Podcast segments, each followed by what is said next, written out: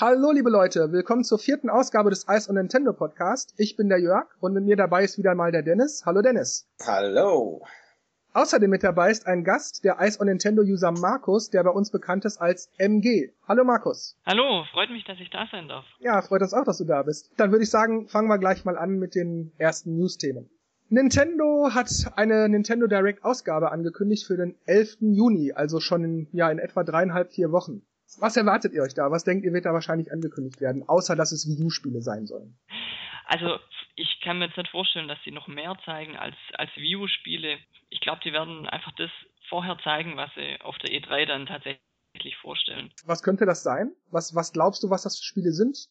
Naja, ich denke mal auf die Spiele, die mir schon alle warten. Mario Kart, äh, Smash Bros. wollten sie vorstellen, genau. Ähm, die üblichen Verdächtigen, würde ich sagen. Du gehst jetzt also nicht davon aus, dass da vielleicht noch irgendwas ist, was noch nicht angekündigt wurde. Metroid oder irgend sowas. Glaube ich nicht, nee. Aber man weiß nie, ja. Also ich bin mir da nicht so ganz sicher. Also, es werden ja die ganze Zeit fliegen ja immer so, so Gerüchte-Dinger rein, was ja immer typisch ist vor der E3. Ähm, dass dieses Monolith X oder halt ähm, Xenoblade damals, ja der Nachfolger, dass da irgendwas gezeigt wird. Dann, äh, dass die Retro Studios halt irgendwas zeigen, beziehungsweise eine Nintendo IP, die keiner erwartet hat. Äh, vielleicht, ja, das, ich meine, ich weiß nicht, ob sie nochmal Metroid machen, aber irgendwas werden die auf jeden Fall machen. Die Frage ist halt, ob sie es wirklich in der Nintendo Direct zeigen werden oder halt irgendwie erst während der Show oder die wollen ja mehrere wahrscheinlich machen irgendeinen Kracher sollten sie vielleicht doch bringen, so als Tipp mal, um die ganze Sache anzuheizen. F-Zero! F-Zero! ja, genau, F-Zero.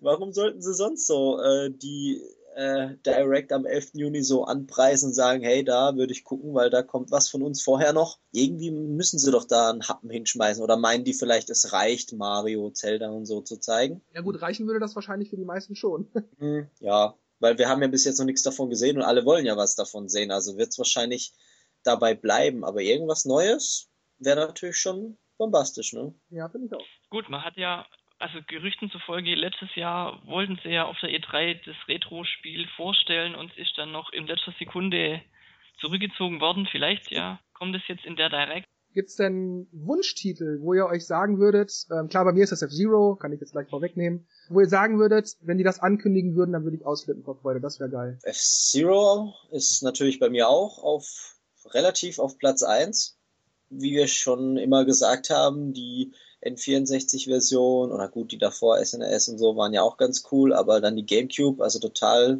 cool eigentlich von Sega und Nintendo. Deswegen wäre ich da schon sehr erfreut über eine Fortsetzung, vor allem im View, Grafikstil und allem. Ansonsten fände ich, glaube ich, Mario Strikers ganz cool oder und ansonsten irgendwelche Überraschungstitel.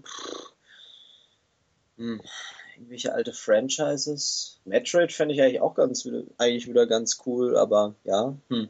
Ja, also ich denke, dass bei so Sachen wie Metroid, finde ich, das ist ja sowieso eigentlich klar, das wird kommen. Wenn jetzt nicht dieses Jahr oder nächstes Jahr, aber das wird kommen. Also das brauche ich mir nicht wünschen, das weiß ich, dass das kommt. Deshalb sage ich ja, ich wünsche mir vor allem so, sowas wie F-Zero, weil es wird einfach mal Zeit. Bei Zelda, Metroid und Mario mache ich mir sowieso keine Sorgen. Etwas, was schon lange nicht mehr da gewesen ist. Oder halt was ganz Neues. Mein Miyamoto hat ja immer irgendwelche Ideen. Damals Pikmin war ja auch irgendwie cool, neu, eine witzige Idee. Also vielleicht hat er da ja irgendwie noch was, ein Ass im Ärmel, was noch keiner erwartet. Ja, aber die letzten Miyamoto-Ideen ausgenommen, vielleicht Pikmin, okay die waren ja irgendwie so wie Fit und wie Music und so. Tolle Ideen, ja, man kann das mal ausprobieren, ja, aber nee, also ich brauche da keinen zweiten, dritten Teil von, nee. Also mir wird auch gefallen ein neuer Donkey Kong 64 Teil, muss ich sagen. Also den, den N64 Teil fand ich richtig klasse und sowas auf der Wii U könnte ich mir auch gut vorstellen. Ja, hätte ich auch nicht Stimmt, weil dieses aufgewärmte Returns da, hm, brauche ich nicht, habe ich schon so, so ein N64, äh, diesen Donkey Kong ähm, 64, das wäre schon ganz cool, ja, stimmt. Habe ich auch nicht dran gedacht. Aber dann bitte Nintendo, falls ihr das hören solltet, kein Remake, sondern ein richtiges zweites Donkey Kong 64. Äh, wichtig. ja, das finde ich richtig schade auf dem 3, 3, 3DS. Also es ist cool das Spiel, aber ich habe es halt auf der Wii schon und warum soll ich es jetzt nochmal kaufen? Wegen den acht neuen Levels. Ähm, ich finde es ein bisschen schade. Ja, ich auch. Ja, vor allem wurde ja nicht so viel dran gefeilt. Also man hat sie einfach nur umgewandelt und ich weiß nicht, was gibt's da viel Neues? Acht neue Level. Und man hat, man hat jeweils ein extra Herz mehr. Wow. Energie. Ich meine, es ist, es ist nett, dass noch was dazu gemacht wurde vielleicht, aber irgendwie, warum? Ich meine, es hat sich doch, es war ein, ein Klassiker, was heißt Klassiker, hat sich gut verkauft, war, war nett, man hat sich gefreut, okay. Es kam wieder ein Teil für die Wii, aber warum muss man das jetzt doch schon wieder für ein 3DS machen? Das ist doch irgendwie, als hätte man echt keine Ideen mehr. Ja, genau. Also wenn jetzt äh, die äh, Wii-Version schon zehn Jahre alt wäre, dann würde ich es ja verstehen, ja. aber wann kam die raus? 2010? Und ja, ich, das ist einfach zu früh, finde ich. Eben, das auch noch, ja. Na gut, dann kommen wir mal von wenig Innovation zu relativ viel Innovation, zumindest in Bezug auf Nintendo Marketingstrategien, so nenne ich das jetzt mal. Denn Nintendo hat jetzt für Game Wario die Crowdvater-Kampagne gestartet. Und ich muss sagen, ich fand das super toll. Das war richtig gut. Und weiß nicht, ich würde gerne mal wissen, wie ihr das seht. Hat euch das gefallen? Habt ihr euch das angeguckt, dieses Crowdvater-Video? Ich fand's witzig. Also die Idee war schon mal, äh, da ja in letzter Zeit sowieso dieses ganze Crowdfunding und ähm, ähm, Kickstarter, dass halt irgendwie Geld eingenommen wird von Leuten. Ja, vor allem, weil es auch so frech war, einfach so, so, hey, I just laid an egg. ich fand das super lustig. genau, give me all your money. Ähm, ja, das war irgendwie eine sehr witzige Idee eigentlich. Zumal ich ja das, dieses Kickstarter, ich glaube, das nimmt auch schon so richtig überhand. Ja, im Moment wird es ein bisschen viel. Ja, im Moment will jeder irgendwie seine Idee verwirklichen. Ja, die Leute haben gar keinen Bock mehr Geld zu selber irgendwie aufzukommen, sondern wollen es von anderen haben.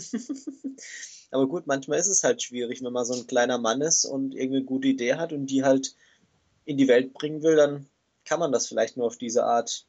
Oder man nimmt halt einen Kredit bei der Bank auf. Aber ich glaube, Kickstarter ist da ein bisschen einfacher. Und das nimmt Nintendo so ein bisschen witzigerweise auf die Schippe, glaube ich. Hast du das Video schon gesehen, Markus? Ich habe es ehrlich gesagt gar nicht angeguckt. oh, das hättest du machen sollen, das ist wirklich gut.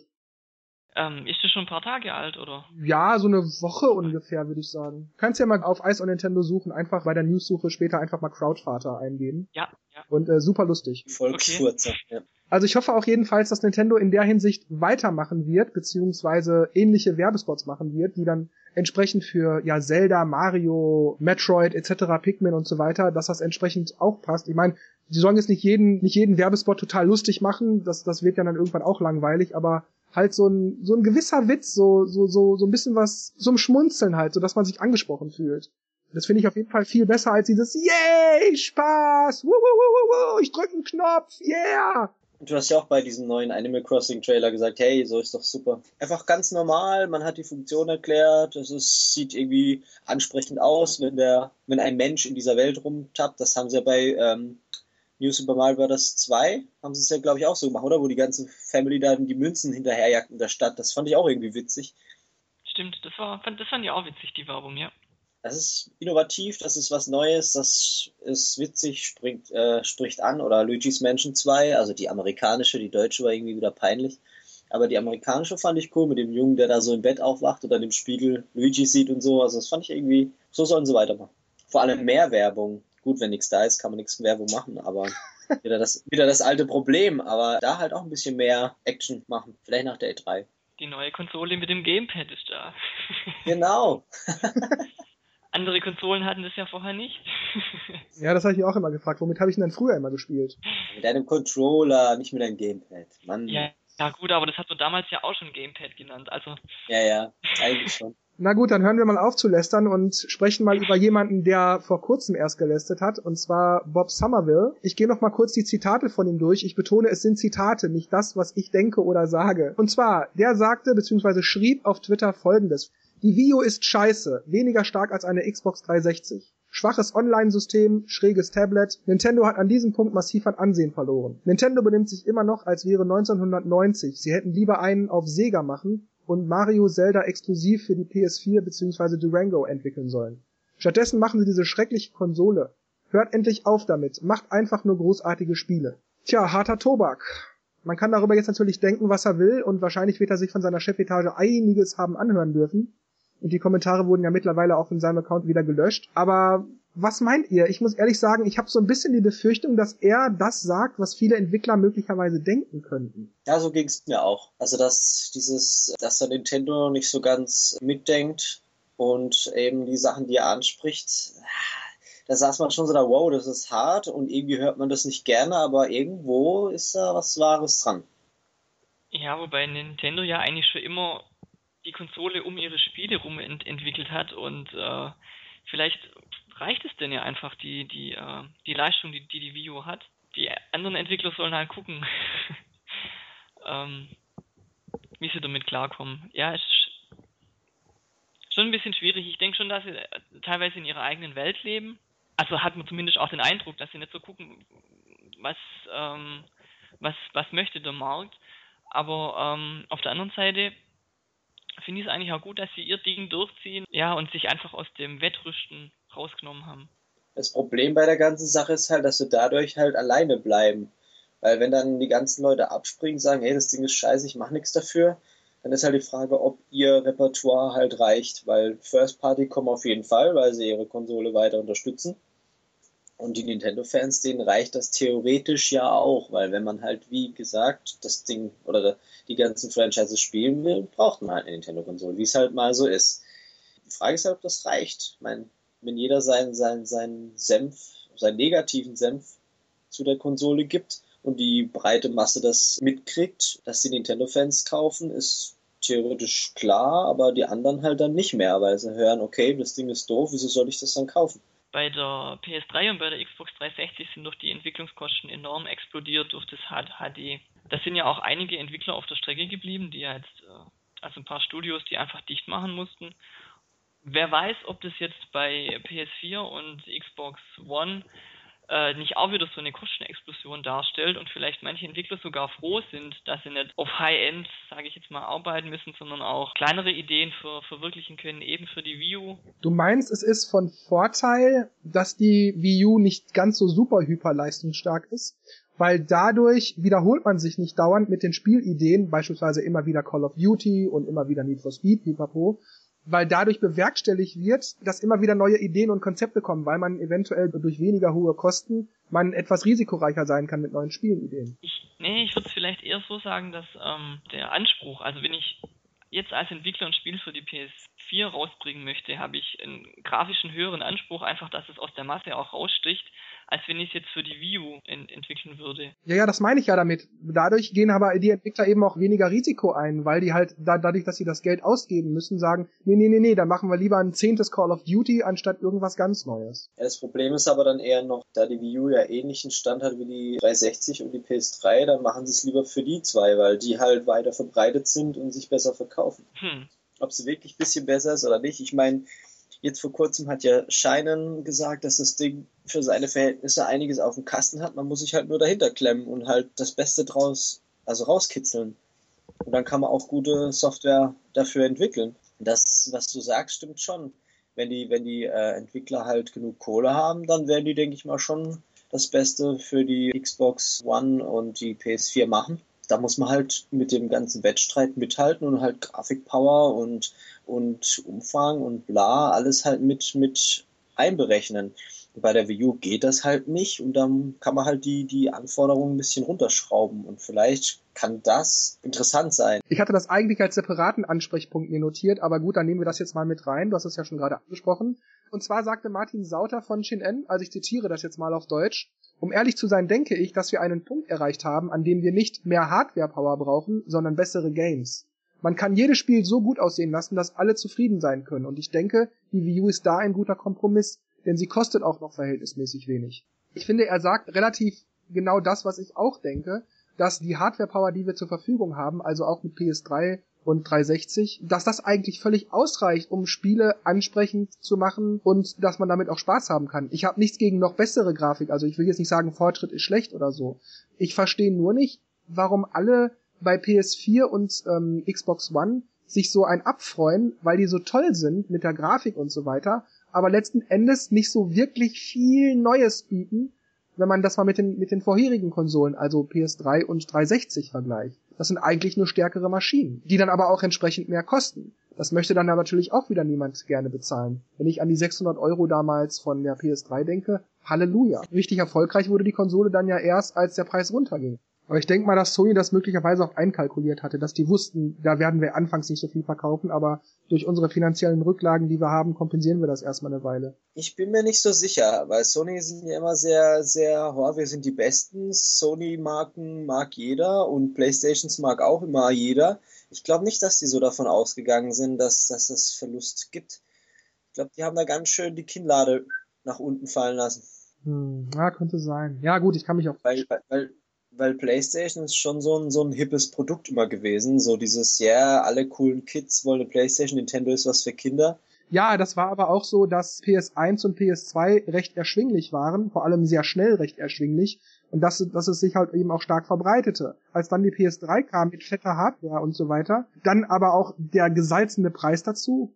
Man muss aber auch da, da, dazu sagen, die, die äh, äh erste PlayStation, die konnte ja Audio-CDs abspielen, das war halt cool braucht man keinen CD-Player mehr.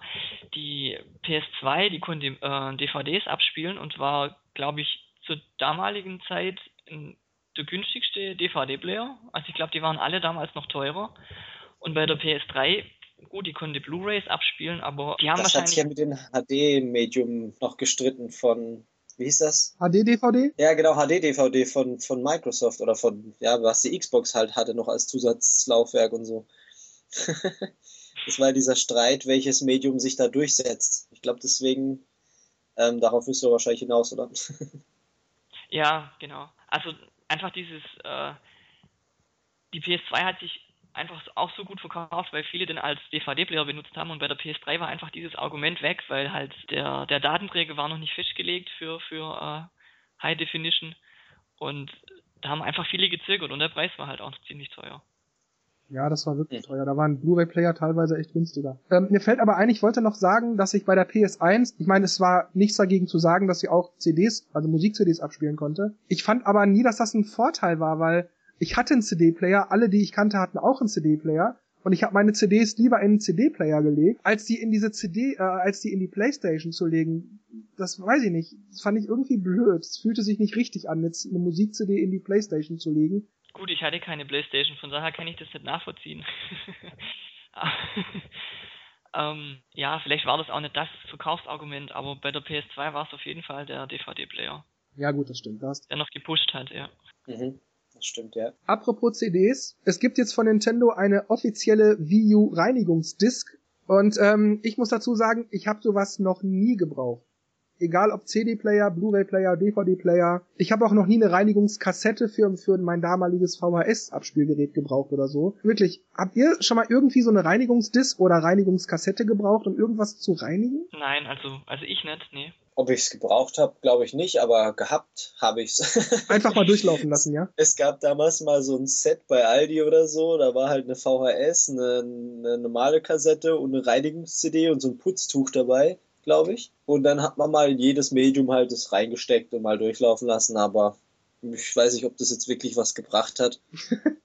ich meine, diese Linsen von CD-Playern, also wenn man da rankommt bei einem aufklappbaren ähm, CD-Player, da kann man die Linse mit einem, keine Ahnung, Wattestäbchen und ein bisschen Alkohol, medizinischen oder so irgendwie reinigen äh, und dann läuft das Ding auch wieder besser. Es sei denn, man kommt da nicht dran, dann ist es blöd, Alkohol in CD-Player reinzuschütten. Reinschütten sollte man das sowieso nicht. Aber ich weiß nicht, ähm, das halt mal, da sind ja so die ganz kleine Pinselchen dran, zumindest war es bei meinem so. Und ja, ich denke schon, dass da, äh, dass es vielleicht ein bisschen was bringt, aber ob da so viel Staub jetzt reinkommt, dass, dass man die Disc nicht mehr lesen kann, hm, weiß ich nicht. Obwohl es ja bei Smash Bros. damals bei der Via irgendwie doch was gebracht haben soll. Hm. Ja, das lag ja, weil ähm, Smash Bros. war, glaube ich, in äh, Double Layer. Genau. Double Layer DVD und da gab es irgendwie teilweise Probleme, wo, wobei ich gelesen habe, ähm, ich weiß natürlich nicht, ob es stimmt, dass es häufig bei den Konsolen passiert ist, ähm, in den Räumen, wo, wo man äh, geraucht hat, weil der Rauch einfach in das, in das Laufwerk rein ist und die Linse halt verdreckt hat. Weil, also ich hatte das Problem nicht, ich habe auch Smash Bros. daheim. Ich kann es jetzt nicht nachvollziehen, dass es an dem. Ich hatte noch nie mit einer Disk eigentlich Pro Probleme mit dem Lesen. Mhm, bei mir auch nicht. Smash Brothers hat bei mir auch keine Probleme gemacht. Nee, also auch ich hatte da nie Probleme mit Discs. Es sei denn, die waren wirklich total vermackt wie Hölle, aber nee, sonst einmal alles wunderbar. Ich meine, wenn Nintendo das für ein, zwei Dollar anbietet oder keine Ahnung umsonst, was weiß ich, dann ist das vielleicht in Ordnung, aber wenn die da jetzt, keine Ahnung, 5 Dollar oder 5 Euro oder was auch immer dafür verlangen, dann finde ich das, glaube ich, schon ein bisschen blöd. Zumal die Wii U jetzt auch noch sehr neu ist, also. Das klingt ja schon so, hey, da könnte vielleicht irgendwann mal was kaputt gehen, hier eine CD. Vielleicht haben sie irgendwelche Tests, Tests gemacht und äh, rausgefunden, oh, der Laser verdreckt sehr schnell. Bringen wir mal vorsichtshalber Reinigungs-CDs raus. Ja, wer weiß, vielleicht wäre diese Reinigungshits ja noch ein großer Renner, weil äh, diese Reinigungsdiscs ja noch ein großer Renner, weil die Wii U-Verkäufe haben sich ja nach der Pressekonferenz zur Xbox One, zumindest im Vereinigten Königreich, um 850 Prozent gesteigert. das ist hart, oder? Als ich das gelesen habe, musste ich irgendwie lachen und hab's irgendwie nicht für ernst genommen. Ich frage mich auch wirklich, in welcher Relation 850 Prozent steht. Ich meine, ja, es geht wenn, nur bis 100. Ja, ja, eben. Ich meine, wenn wenn zehn Stück verkauft wurden, dann sind es halt jetzt 850. 850 Prozent. Wow. Was ist denn da los bei den Kollegen auf der Insel? Wow. Also ich habe es ja auch schon gesagt im, im Kommentar. Ähm, irgendwie ist es für mich sowieso äh, unlogisch, dass, dass die Verkäufe jetzt so drastisch gestiegen sein sollen nach der Ankündigung. Ich meine, man weiß ja nichts groß über die, die, ähm, über die Spiele der Xbox One. Ich meine, man hat jetzt gesehen, was die Konsole für, für, für technische Sachen hat was sie an Multimedia bringt. Klar, dass, dass die Zimmer ausspioniert werden und Daten weiterverkauft werden. Das hat natürlich keinem gefallen. Das war ein bisschen blöd von Microsoft, ehrlich gesagt, das zu sagen oder überhaupt sowas zu machen.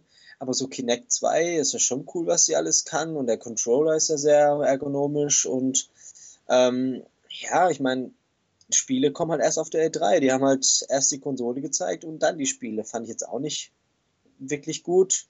Aber so haben sie sich halt entschlossen und man kann doch jetzt nicht sagen, hey, ich will das Ding auf keinen Fall haben, weil da eine Kamera ist und mich filmt oder was weiß ich und ich kaufe mir jetzt eine U. Also irgendwie passt das für mich nicht so wirklich.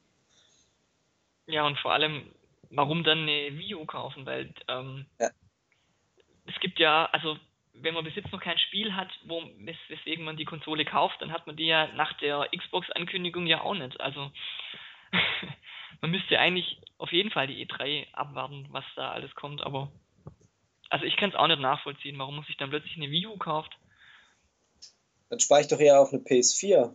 Oder gut, wie du gesagt hast, äh, Jörg, dass man halt äh, die PS4 oder Xbox sowieso kauft und die Wii U halt als Zweitkonsole. Ja, das hat ähm, in den Kommentaren geschrieben, ja.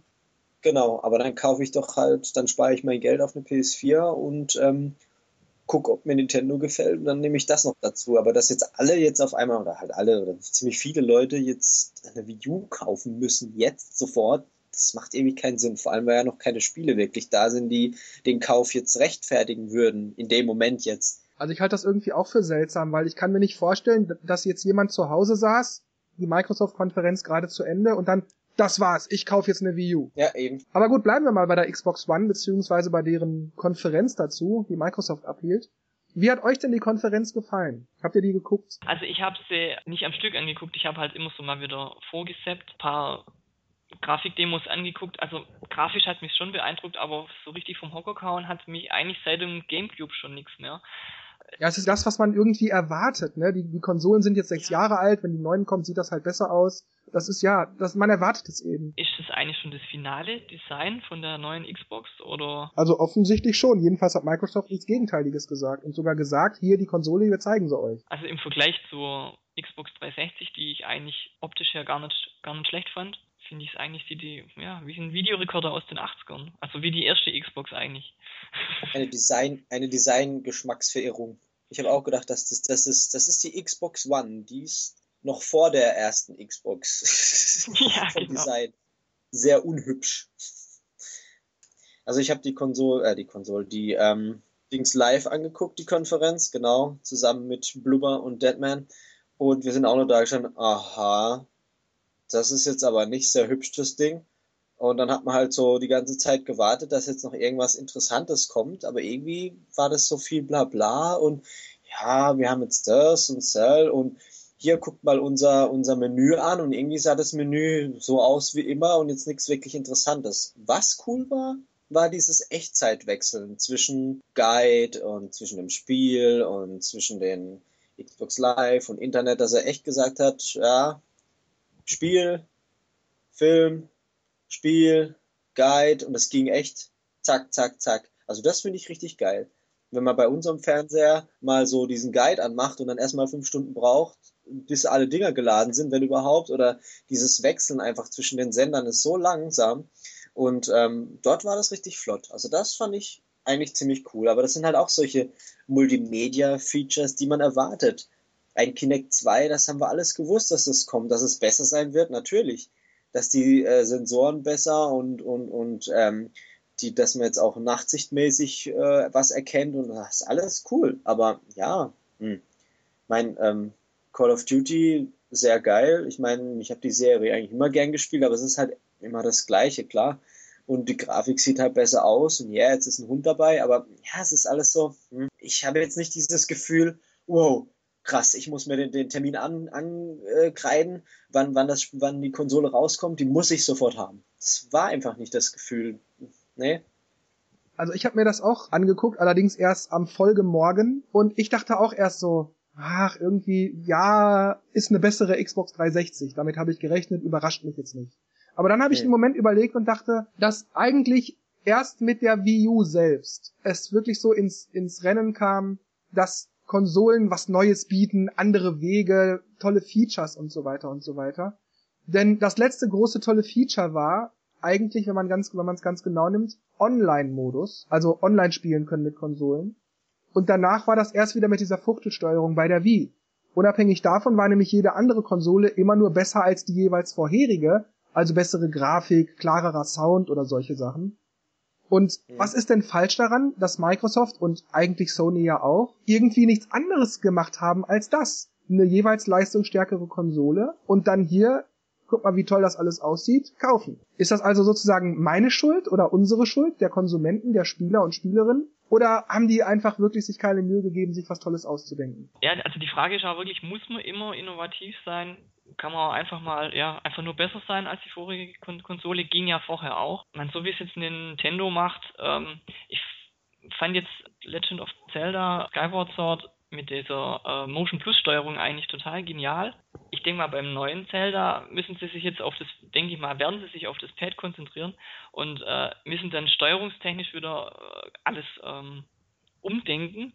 Und ich denke mal, da hat Sony und Microsoft nicht so viel Lust drauf. Also ähm, man hat man hat ein, ein Gamepad, man hat äh, die festen Controller, die schon ähm, also beim, beim äh, bei der PS4-Controller, der sieht schon so aus wie, wie bei der PS1, nur dass ähm, Analog-Sticks dazugekommen sind und äh, analoge Schultertasten äh, und jetzt halt noch dieses äh, Touchpad. Ähm, aber man kann praktisch von der bewährten Steuerungsseite, also von der Steuerungsseite her, braucht man sich nicht ver, ver, verbiegen und kann so weitermachen wie bisher. Also ja, der Designer von, von dem Xbox One Controller hat ja auch solche Spitzen, oder das heißt Spitzen, hat ja gesagt, ja, wir haben alles Mögliche ausprobiert, wir haben einen Lautsprecher eingebaut, aber das hat irgendwie nicht so kam irgendwie nicht so gut rüber, weil der richtige gute Sound kommt ja aus dem Fernseher und Anlage. Und wir haben dann noch versucht, einen Bildschirm auf dem Controller zu machen. Aber dieses Hin- und Her-Gucken von Fernseher und Controller, das hat irgendwie mehr abgelenkt. Und deswegen sind wir bei dem klassischen Controller geblieben, den alle wollen, den die Core-Gamer so lieben und haben den noch verbessert mit diesem Force-Feedback und dafür die einzelnen Richtungen. Und ja, so hat das ja umschrieben, ne? Ja, er hat es nicht gesagt, aber er hat eigentlich sehr deutlich gemacht, dass sie nicht das vorhaben, was die Wii U macht. Genau.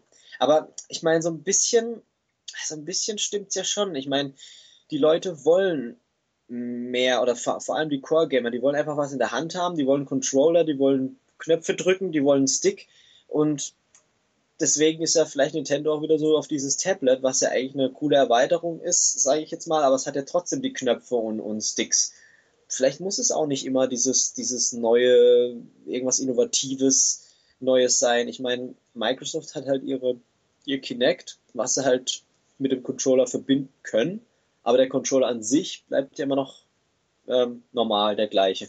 Weswegen ja bei, bei Nintendo ja der ähm, Pro-Controller halt jetzt auch da ist, aber ähm, eigentlich das Gamepad halt zum Einsatz kommen soll. Aber Fuchtelsteuerung haben wir ja nicht mehr so viel, wobei was ja auch noch anwenden kann. Und ähm, was ich noch zu Skyward Sword sagen wollte, vielleicht machen sie beim neuen Zelda ja doch, dass man die Mimosh Plus nutzen soll oder kann und das Gamepad halt irgendwie integriert wird, aber wahrscheinlich nicht. Ich für meinen Teil kann eigentlich auch nur sagen, dass mir dieses vom kleinen Bildschirm auf den Fernseher gucken ein bisschen auf den Keks geht. Beziehungsweise mhm. es manchmal wirklich sehr unpraktisch ist, sodass ich dann nicht riskiere, meinen Blick vom Fernseher zu nehmen. Das ist das mir zum Beispiel bei, bei Sonic mehr. Racing aufgefallen, dass ich dann mhm. immer mal eigentlich gerne gewusst hätte, wo ist denn der jetzt gerade? Oder wie, wie, wie viel Vorsprung habe ich? Was dann halt nicht auf dem Fernseher gezeigt wird. Also das kann man natürlich jetzt für andere Spiele aufnehmen. Man muss das jetzt nicht unbedingt bei Sonic Racing so sehen. Aber so ging es mir bei Sonic Racing teilweise, so dass ich dann lieber nicht den Blick vom Fernseher genommen habe, um nicht zu riskieren, die nächste Kurve unglücklich zu nehmen oder ins Wasser zu fallen ja. oder sonst irgendwas zu verpassen. Und ich habe es dann nicht gemacht. Das hat mich dann schon geärgert. Beziehungsweise bei Lego City Undercover fand ich es wiederum toll, weil da konnte ich einfach stehen bleiben und dann in Ruhe auf das Pad gucken, mich umgucken, den Scanner aktivieren oder schauen, wo ich gerade in der Stadt bin oder wenn man das Spiel durchgespielt hat, gibt's ja, gibt's ja die Möglichkeit, dass man beamen kann und so mit den roten Steinen. Hm, das habe ich dann also schon genutzt. Da fand ich das dann wiederum irgendwie sinnvoll und gut gelöst. Aber dass man das jetzt auf Krampf in jedes Spiel so, so featuremäßig einpressen muss, das kann auch echt nach hinten losgehen. Also es gab schon Spiele, wo ich dachte, oh nee, ich will nicht, ah Mist, warum kann das jetzt nicht auf dem Fernseher sein? Es ist schon, ja, hektisch würde ich es nicht nennen, aber unbequem, unkomfortabel würde ich es schon nennen. Bei, beim, beim 3DS oder DS war es ja schon so, da war das recht nah beieinander. Eben, da guckt man einfach nur kurz rauf oder runter. Genau, da hat das besser funktioniert, aber wenn man beim Fernseher sitzt und auf dem Pad, dann ist der Blick wesentlich größer, also die Bewegung von Fernseher, Pad. Das war ja das, was mich eigentlich vor der Wii U, als sie noch rauskam, so beunruhigt hat, dass es irgendwie ungewohnt sein kann oder irgendwie unangenehm. Und bei, wie du es schon sagst, bei Sonic Racing und das wird bei Mario Kart auch nicht anders sein, wenn sie wirklich eine Map einbauen. Man, man hat die Zeit nicht drauf zu gucken. Das Spiel ist so schnell. Man, man, man weiß, wenn, gut, wenn ich jetzt vielleicht auf einer Geraden bin, aber eigentlich hat man die Zeit nicht drauf zu schauen. Ja, es ist auch wirklich mehr so ein flüchtiger Blick. Man schielt schnell runter und guckt sofort wieder auf den Fernseher. Aber so richtig erkennen tut man da nichts in der Geschwindigkeit. Bei Lego ja. City ist es besser. Da schafft man sogar ab und zu mal drauf zu gucken, ob man nicht eine bessere Route als das Navi findet. Ja. Und kurz mal zwischen die, die Fußgängerzone durchrast und da, da reicht das mit dem Hab Blick. Ich auch oft gemacht. Aber da ist das, da ist das nicht so fatal wie beim Rennen. Na gut, bleiben wir aber trotzdem mal sicherheitshalber noch bei der Xbox One. Nicht, dass was hier falsch verstanden wird. Wir sind nach wie vor bei der Xbox One. Mich hat nämlich auch gewundert, dass viele Spieler und Spielerinnen sich maßlos darüber aufgeregt haben, dass Microsoft doch recht wenig Spiele für die Xbox One gezeigt bzw. angekündigt hat. Und ich verstehe nicht wirklich, was die wollen. Microsoft hat gesagt, wir werden nur die Konsole zeigen, wir werden nur zeigen, worum es bei der Konsole geht und was sie in etwa kann. Spiele kommen später. Microsoft hat genau das gemacht und alle beschweren sich. Ich weiß nicht, was die haben. Verstehe ich jetzt auch nicht, weil die E3 ist ja auch nicht mehr so lange weg und da werden da werden sicherlich die Spiele kommen. Also. Und sie haben ja ein, zwei Sachen gezeigt. Also, na klar, Sony hat es umgekehrt gemacht. Da waren jetzt alle von voreingenommen, weil die haben ja hauptsächlich gesagt, hey, wir zeigen, welche Spiele kommen. Das war natürlich fantastisch, weil das ist ja das, was man eigentlich sehen will. Aber Microsoft hat es ja angekündigt, wir machen nur Konsole und ist, ich meine, ich fand es auch blöd, aber man hat ja gewusst, was man kriegt, also kann man sich nicht beschweren. Aber Spiele hätte ich natürlich lieber gesehen, klar. Interessant fand ich dabei vor allem auch, dass Microsoft mehr als deutlich und immer wieder betonte, dass es ein Entertainment-System sei und keine Gaming-Plattform, Spielekonsole oder irgend sowas, sondern Entertainment System. Immer wieder gesagt. Das fand ich auch sehr interessant. Microsoft scheint wirklich stark darauf aus zu sein, dass die Xbox One so der zentrale Punkt im Wohnzimmer wird. Alles, worum sich das ganze Wohnzimmer dreht. Fernseh gucken, Musik hören, spielen, mit anderen reden, surfen, pipapo. Finde ich irgendwie interessant, dass sie da sich, sich so drauf einschießen. Denn letzten Endes, gut bei der Xbox, äh, bei der Wii U mit Abstrichen zugegeben, und bei der PS4 natürlich voll und ganz. Nintendo und Sony machen eigentlich nichts anderes als Microsoft mit der Xbox One, aber Microsoft reitet total drauf rum. Die drücken einem das richtig rein. Das ist ein Entertainment-System. Das ist nicht nur zum Spielen. Das ist die Message, was wahrscheinlich jeden aufgeregt hat. Weil Nintendo sagt, wir haben eine Spielekonsole, die Entertainment kann. Aber Microsoft sagt, sie haben eine Entertainment-Konsole, äh, eine Entertainment-Maschine, die auch Spiele spielen kann. So kommt es mir vor. War das nicht auch der Plan bei der PS3, dass es als äh, Media Center dienen soll? Hm, weiß ich nicht, kann sein. Aber Sony hat in der Hinsicht aber auch wenig Signale gesetzt. Die Linux-Installierbarkeit und so weiter haben sie ja dann doch recht rasch wieder rausgenommen. Ja, und ansonsten gab es da auch nicht viel, wo man sagen könnte, das hat jetzt nicht viel mit Spielen zu tun. Sony hat sich da in der Hinsicht keine Mühe gegeben. Nee, der integrierte Videoplayer, der war natürlich toll. Filme und so weiter direkt von USB abspielen können, einfach dranstecken läuft. Das war nett. Aber ansonsten war das eigentlich alles, was nichts mit Spielen zu tun hatte. Es sind ja jetzt ein paar Jahre ver ver vergangen. Mittlerweile kann, ja, kann man ja über den Fernseher auch USB-Stick rein und Videos angucken. Die Frage ist, äh, ich finde es da, ich finde es manchmal fraglich, muss jeder Toaster MP3s lesen können oder so. Also das Schlimme ist, dass sich aber heutzutage die Leute dann beschweren, wenn es nicht kann, obwohl man es eigentlich blödsinnig ist, wenn es es kann. Ich finde es auch praktisch, dass äh, mein Blu-ray-Player USB lesen kann, dass mein Fernseher USB lesen kann, habe ich nichts gegen zu sagen, aber das waren für mich jetzt keine Kaufkriterien, wo ich sagte, Moment, der hat keinen USB-Port, nix, kaufe ich nicht, brauche ich nicht. Aber es, ist, es spricht nichts dagegen, dass es das kann. Ich finde halt nur bei der Xbox One sehr interessant, dass Microsoft wirklich mehr als nur deutlich sagte, dass es ein Entertainment-Gerät ist. Das fand ich irgendwie, ich weiß nicht, irgendwie fand ich das ein bisschen seltsam. Will Microsoft vielleicht nicht mehr so wirklich den, den Core-Gamer bedienen oder überhaupt die Spieleplattform? Beziehungsweise soll das mehr so eine ja, halt so ein Feature sein, was die Konsole eben auch kann? Oder soll, wird, kriegen wir da jetzt wirklich die nächsten Monate immer mehr News zu, der und der Videoanbieter ist noch dabei und neben Skype kann man jetzt auch noch dies und das und äh, hier gibt es noch die Special Xbox Tastatur und da kann man jetzt auch direkt mit Twitter und direkt mit Facebook und direkt mit diesem und jenem und allem. Wird das dann auch noch alles kommen oder bleibt das jetzt so wie es ist? Entwickelt sich die gesamte Branche in die Richtung?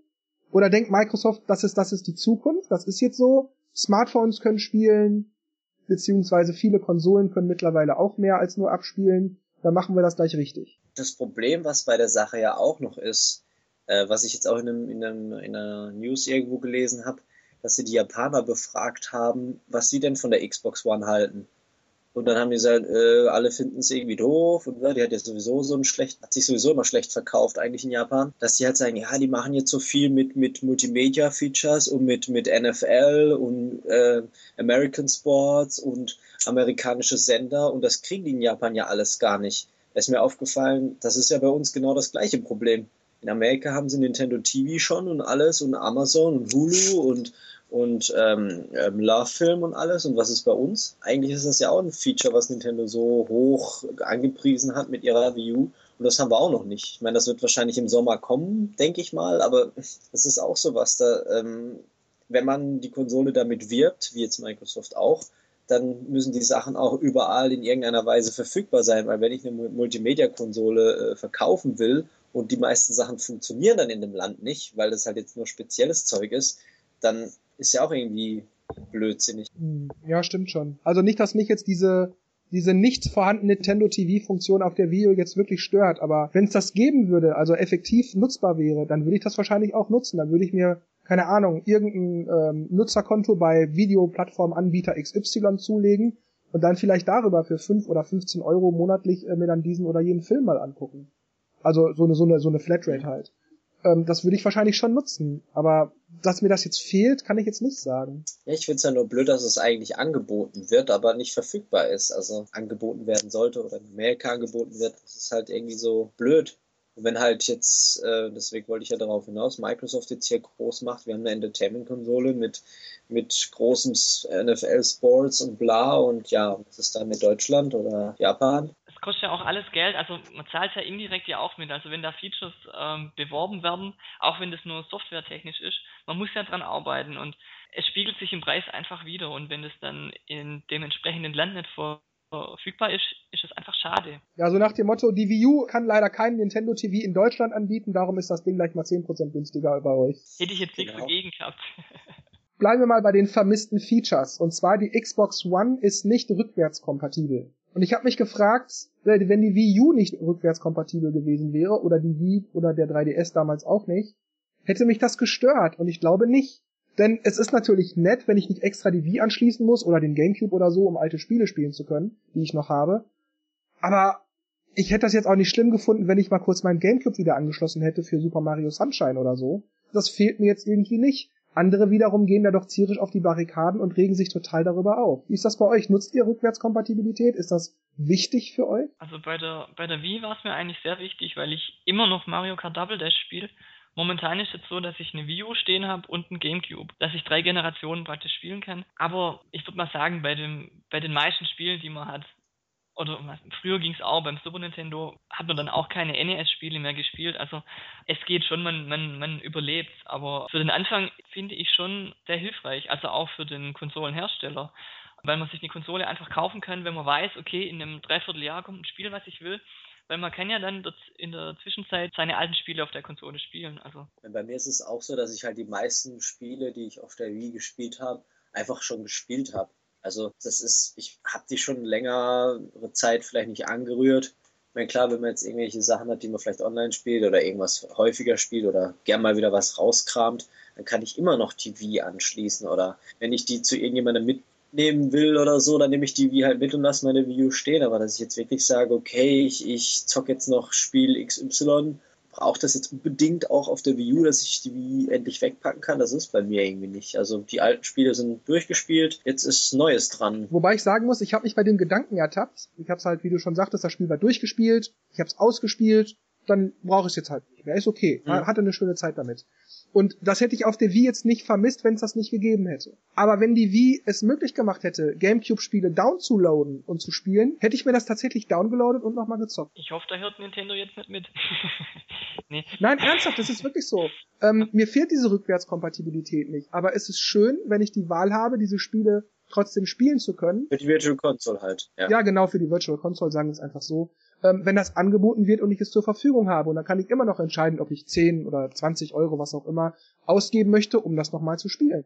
Und ich dachte dann auch, dass es vielleicht daran liegt, dass die GameCube-Generation eben schon mehrere Jahre zurückliegt, wohingegen die Wii-Generation ja eigentlich noch ja, irgendwie noch, gerade erst noch ausläuft. Das ist noch nicht wirklich lange her, noch nicht wirklich alt. Und ich denke, dass dadurch, dass Mario Sunshine zum Beispiel also schon wieder so alt ist und ich es schon so lange nicht mehr gespielt habe, dass es dadurch vielleicht wieder so einen Reiz hat. So, ach wie, das gibt's jetzt zum Download? Ach, da habe ich mal wieder Bock drauf. Das lade ich mir jetzt eben. Also ich habe es mir nicht runtergeladen, aber ich habe es mir auch überlegt, als äh, die Donkey Kong Country Reihe, als es dafür verfügbar war, habe ich, hab ich mir auch überlegt, äh, ob ich es mir downloaden soll, hab's dann aber doch gelassen, weil ich es einfach schon bis zur Vergasung gezockt habe und auch ähm, für ein Game Boy, Ad Game Boy Advance auch schon habe. Und dann wollte ich es nicht nochmal. Aber ich habe mir tatsächlich überlegt, ob ich es mir nicht nochmal runterlade. Also, das stimmt schon, ja. Der Reiz ist da. Es kommt immer drauf an, wie teuer und wie viel man äh, gewillt ist, dafür zu zahlen. Was wäre denn für euch die Obergrenze, wenn GameCube-Spiele im eShop downloadbar wären für, den, für die Virtual Console? Würdet ihr sagen, 20 Euro ist schon zu viel oder 10 Euro ist irgendwie auch zu wenig? Dann fühlt sich das eher wie so ein Grabbeltisch-Artikel an? Also ich kann mir nicht vorstellen, wenn äh, Super Nintendo Spiele 8 Euro kosten, dass sie dann äh, Gamecube Spiele für na, 10 Euro raushauen. Mhm.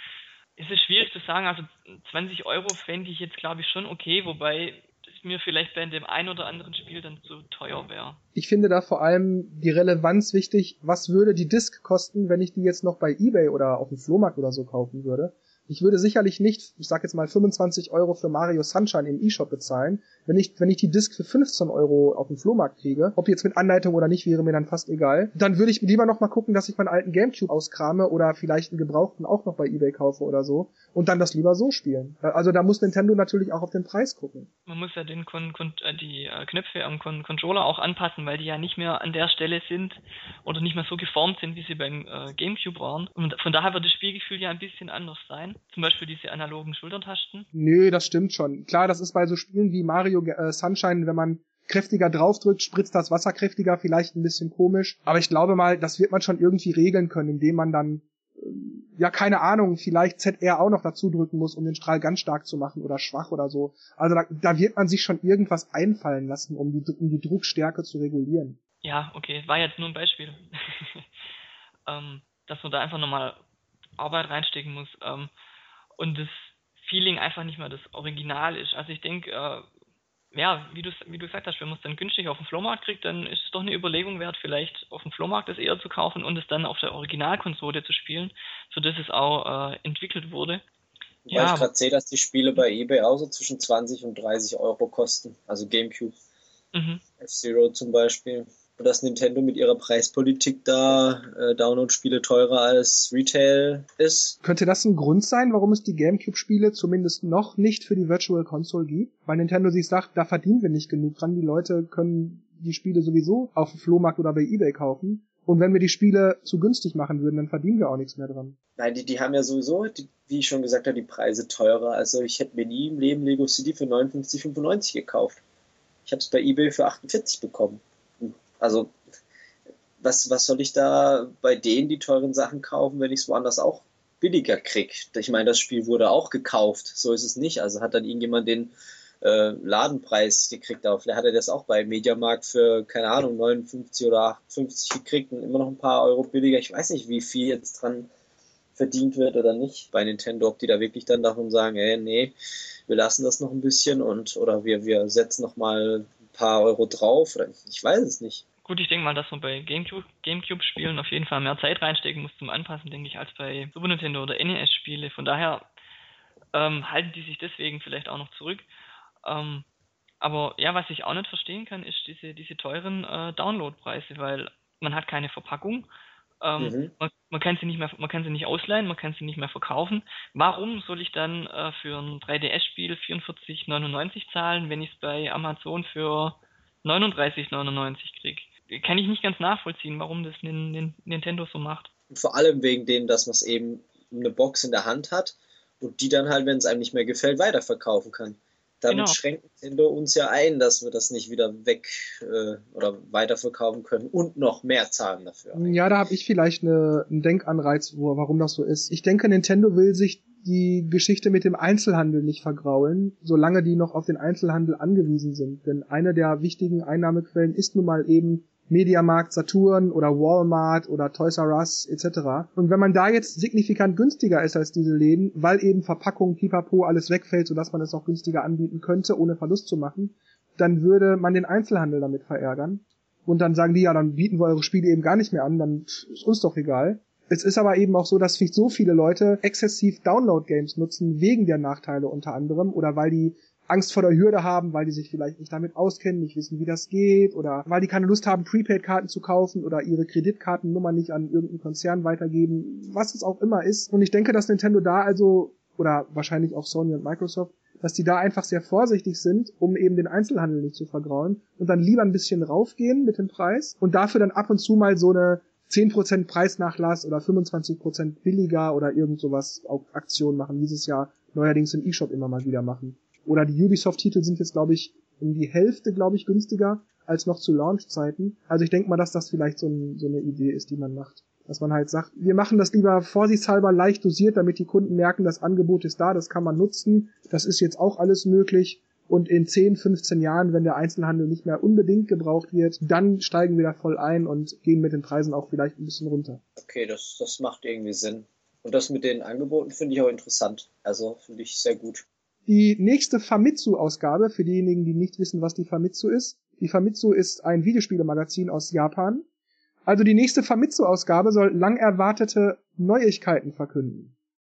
Und da frage ich mich, was kann das sein? Das kann von einem Spiel bis zu einer neuen Hardware oder so alles sein. Shigeru Miyamoto, keine Ahnung, hat letzte Woche Geburtstag gefeiert. Das war ganz toll. Alle haben den Kuchen genossen oder so. Aber das ist ja wiederum nichts lang Erwartetes. Denn es wurde nicht von einem Spiel oder von einer Konsole geredet, sondern eben von einer Neuigkeit. Was kann man darunter verstehen? Irgendwas lang Erwartetes. Was könnte das sein? Entweder irgendein ein Franchise, was man schon lange wartet. Sowas wie jetzt F-Zero.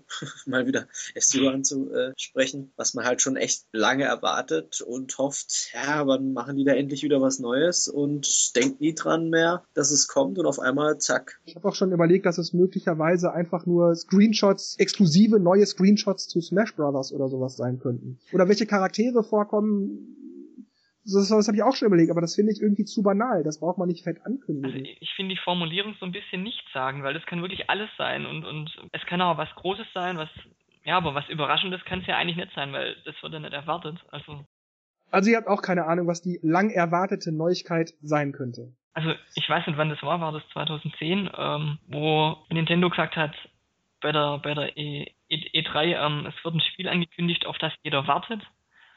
Und dann war es wie Music, glaube ich. Also sowas kann auch sein, dass es ein totaler Reinfall wird. Also man wartet jetzt auf irgendeine tolle Ankündigung und nachher ist es irgendwie gar nichts. Nichts Genaues weiß man nicht, ja, wie immer. Müssen wir abwarten. Meine, das, nächste Woche soll es ja soweit sein. Nächstes Thema. Und zwar habe ich mich gefragt, wenn so viele über die Xbox 1 schimpfen und einige waren ja auch mit der PS4 unzufrieden, wenn auch nicht ganz so wie bei der Xbox 1, könnten auch PlayStation 4 und Xbox 1 Probleme haben, sich gut zu verkaufen. Denn streng genommen sind PS4 und Xbox 1 ja nichts anderes als die jeweiligen Vorgängerkonsolen, nur mit mehr Hardware-Power. Ich meine, klar, natürlich, Hobbygamer werden sich immer äh, neue Konsolen oder, oder neue Hardware, neue Games kaufen.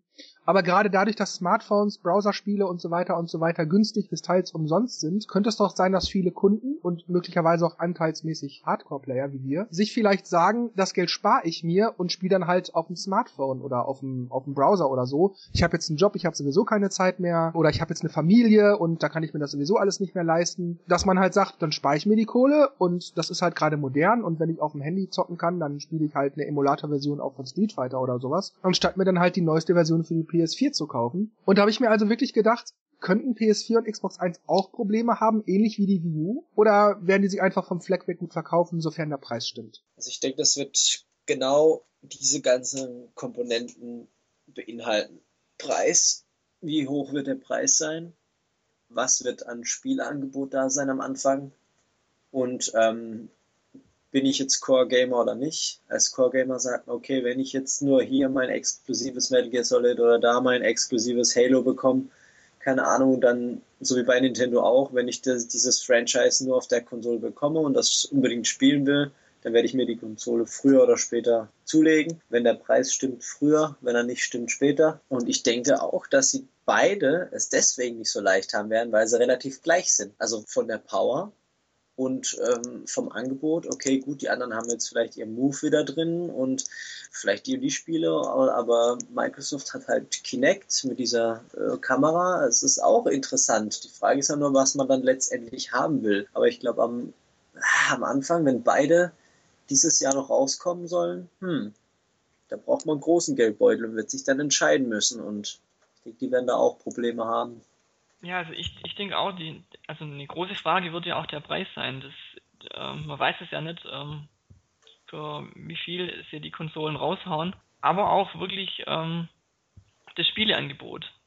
Kommen die Spiele, die ich haben will, auf der und der Konsole oder kann ich die auf dem Smartphone zocken? Ich denke, der ein oder andere Gelegenheitsspieler wird dann einfach nicht auf eine Konsole zug, also nicht, nicht zugreifen, sondern ähm, die einfach links liegen lassen. Man kann es nicht genau sagen, ich finde, es sind schon, also wie du aufgezählt hast, sind einige Faktoren, wo, wo ähm, davon abhängig sind, wie sie es entwickelt. Ja, aber es ist doch bei der Wii U schon so gewesen, dass eigentlich alles, was man, was man sich hätte wünschen können, da war, wie beispielsweise Super Mario, ähm, Sonic Racing, Zombie U für die Erwachsenen oder Call of Duty und so weiter. Oder was Gears of War? Nee, Call of Duty, ne? Black Ops 2 war's. Ja, genau, Black Ops 2, genau. Und die Wii U wurde nicht gekauft. Und da frage ich mich, die Spiele waren eigentlich da, die waren auch wirklich alle gut und trotzdem ging die Konsole nicht weg wie die sprichwörtlich warmen Semmeln. Kann das PS4 und Xbox da genauso gehen? Ja, find, ja, klar, kann denn genauso gehen. Also ähm, vielleicht war dem einen oder anderen Super Mario U und Nintendo Land und Zombie U einfach zu wenig von Anfang? Oder hat einfach diese, die, die Spiele haben die nicht angesprochen, dann wartet man einfach oder man kauft es sich halt dann nicht. Also. Oder könnte einfach der Markt insgesamt mittlerweile so ausgerichtet sein, dass man nicht immer die neueste Konsole und immer den neuesten Handheld und so weiter braucht, sondern dass ähnlich wie der Herr Sauter von Shin Enders ja gerade sagte, ich hatte es ja zitiert, dass die Leute einfach nur bessere Spiele wollen und nicht immer nur bessere Hardware. Wenn die Grafik halt bombastisch ist und einem umhaut und dann halt noch spieltechnisch irgendwas Interessantes dabei ist, dass sie dann schon irgendwie sagen, okay, gut, das ist jetzt schon ein enormer Schritt für mich im Vergleich zum anderen. Und das Online-Gaming hat noch das und das Feature und das nutze ich ja auch immer und das ist voll toll. Und das hat jetzt, jetzt bei der Xbox zum Beispiel noch die Kinect-Sprachsteuerung dazu kommt, die ja bei Mass Effect eigentlich ziemlich cool war, dass man sagt halt, ja, hier, du geh mal da vorne hin und greif an und hat in der Zeit immer noch seinen Controller in der Hand und äh, macht halt was anderes. Und das ist halt irgendwie schon cool, wenn man halt irgendwie so, so ein anderes Spielerlebnis hat. Aber wenn es dann echt nur einfach nur, hm, ja, eine neue Version und man schießt halt rum, wie jetzt beim Shooter und das war's, dann weiß ich nicht, ob man dann wirklich jetzt eine neue Konsole braucht, wenn das einen jetzt nicht umhaut. Und das haben wahrscheinlich die Spiele für die Wii U auch nicht so wirklich. Man hat gesehen, ja, okay, gut, Black Ops 2 war schon für die Xbox eine Weile draußen, Assassin's Creed auch. Hm, brauche ich das, brauche ich es nicht, was hat es viel Neueres, ja, hm, ja. Es sollte sich halt immer ein bisschen die, die äh, Waage halten. Also nur Grafik oder nur Gameplay funktioniert halt nicht. Also ja. wenn ich jetzt ein tolles, tolles Gameplay habe, aber es sind halt nur Strichmännchen, dann vergeht mir nach kurzer Zeit genauso die, die Lust, wie wenn ich jetzt einen Grafikblender habe der super toll aussieht, aber ich nach einer halben Stunde merke, äh, ich kann eigentlich nur rumlaufen und nichts Besonderes machen. Dieser, dieser Mittelweg ist einfach wichtig. Oder gerade so kleine Gimmicks wie da ein bisschen vielleicht Mikrofonsteuerung oder wie es beim äh, DS zum Beispiel war, einfach bei manchen Sachen ins Mikrofon pushen oder so. Äh, so kleine Dinge, die es einfach ein bisschen aufwerten. Was könnte das denn sein, was man noch bieten könnte? Virtual Reality, woo! Ähm. Dann brauche ich ein neues Zimmer. brauche einfach ein Holodeck. Ich will ein Holodeck endlich haben. Das ist wirklich die Next Generation. In der Tat. Das wäre Mit der Next Gen kam es ja auch. Jetzt, ja, genau. Jetzt mal ohne, ohne Quatsch. Ähm, ich glaube wirklich, dass sowas in der Richtung wirklich eine nächste Innovationsschritt wäre. Das ist zwar noch weit weg, oder dass man irgendwie wie diesen Oculus Rift oder wie das Ding heißt, was dann so eine diese 3D-Brille hat, die man dann halt in diese 3D-Welt sich sieht. Das fand ich irgendwie sehr interessant, aber ich glaube, das funktioniert auch noch nicht so wirklich richtig gut. Aber so diese Virtual Reality Sachen, glaube ich, wird so die nächste Hürde sein. Ja, die Idee hatte ich auch schon, denn als ich mir diese Tech-Demo angeguckt hatte für Kinect 2, wo die dann erklärten, ähm, ja, und der Raum wird heller und dunkler und sie können das auch teilweise mit alten Spielen machen, da können sie das sehen und dann können sie das Sichtfeld ausweiten oder nur Effekte ringsrum machen und so. Und dann kam mir dann auch der Gedanke, dass das eigentlich sehr ähnlich ist wie die Holodecks aus Star Trek, wo die Umgebung ja nur sozusagen hinprojiziert wird. Mhm. Und also irgendwie ist Kinect 2, also wenn natürlich auch absolut nicht so weit fortgeschritten, aber irgendwie ja schon so ein bisschen ähnlich. Könnte das also sein, dass so dass so Kinect 10 oder irgendwas dann irgendwann das ist, was dann alle benutzen werden. So wird richtige virtuelle Realität im Raum. Die Spielwelt verändert sich dadurch, äh, je nachdem, wohin man geht und so. Weil Illumiroom ist ja auch noch so, wenn man das kombiniert. Der projiziert ja auch so ein bisschen äh, in den Raum das Spielgeschehen. Es war jetzt nicht klar, dass der Raum verändert wird, aber dass man halt so ein bisschen mehr vom Spiel sieht und wenn man das noch mit Kinect irgendwie verbindet, hm, könnte schon sein, dass man dahingehend irgendwas macht, aber ja, ich glaube, das ist noch ein bisschen weit entfernt. Das könnte auch sein. Also es muss ja nicht jeder so ein Holodeck nachher in seinem Zimmer haben, hat ja auch nicht jeder ähm, äh, Kinoausstattung daheim, aber es könnte dann vielleicht mal irgendwann in was weiß ich wie vielen Jahren sein, man geht nicht mehr Billard spielen oder Bowling, sondern man geht ins Holodeck mit Freunden und zockt da. aber ja, jetzt mal realistischer gesehen, ich weiß nicht, was man noch, was man noch machen kann. Entweder macht man irgendwas bei der Eingabe, dass man irgendwelche andere Peripherien hat für die Eingaben. Ähm, oder man macht da noch irgendwelche, keine Ahnung, Gerüche dazu, dass man irgendwie Geruch von, von verkohlten, keine Ahnung, Bäumen oder sowas riecht, keine Ahnung. Ja, toll. Und wenn die Wii U abstürzt, dann stinkt's nach verfaulten Eiern, oder was? genau, nein, bei den Spielen halt. Man kommt halt äh, in den Keller und riecht dort halt irgendwelche vergammelte Speisen. Das, oder man läuft bei Zelda durch eine Dungeons und man riecht den, das Moor und äh, keine Ahnung. Kommt natürlich immer ähm, auf das Spiel an. wenn man dann irgend so ein Metzelspiel hat mit Leichen im Keller, hm, ich glaube, dann ist vielleicht nicht so schön, wenn man Kadaver. sind schon länger tot. Man, man, man, möchte abnehmen und spielt halt äh, Cooking Mama und äh, es riecht dann nach Pizza und Spaghetti. Vielleicht genau. auch nicht so toll. aber die Idee ist witzig. Ja gut, aber andererseits, wie würde Salat riechen? Also Salat hat ja eigentlich nur relativ, relativ geringen Eigenduft. Den riecht man ja auch nur, also dass er frisch ist und knackig und so, wenn man relativ nah ran mit der Nase geht. Na gut, wir labern, glaube ich, nur Quatsch gerade. ja, aber du hast, du hast es schon gesagt, was, was wäre denn der nächste innovative Schritt, den man noch im Gaming-Bereich machen könnte? Ich meine, äh, bei der Wii hat man ja genug gesehen, dass man viel, viel extra Zeug hatte mit Wii Wheel und irgendwelchen komischen Angelroutenkäse.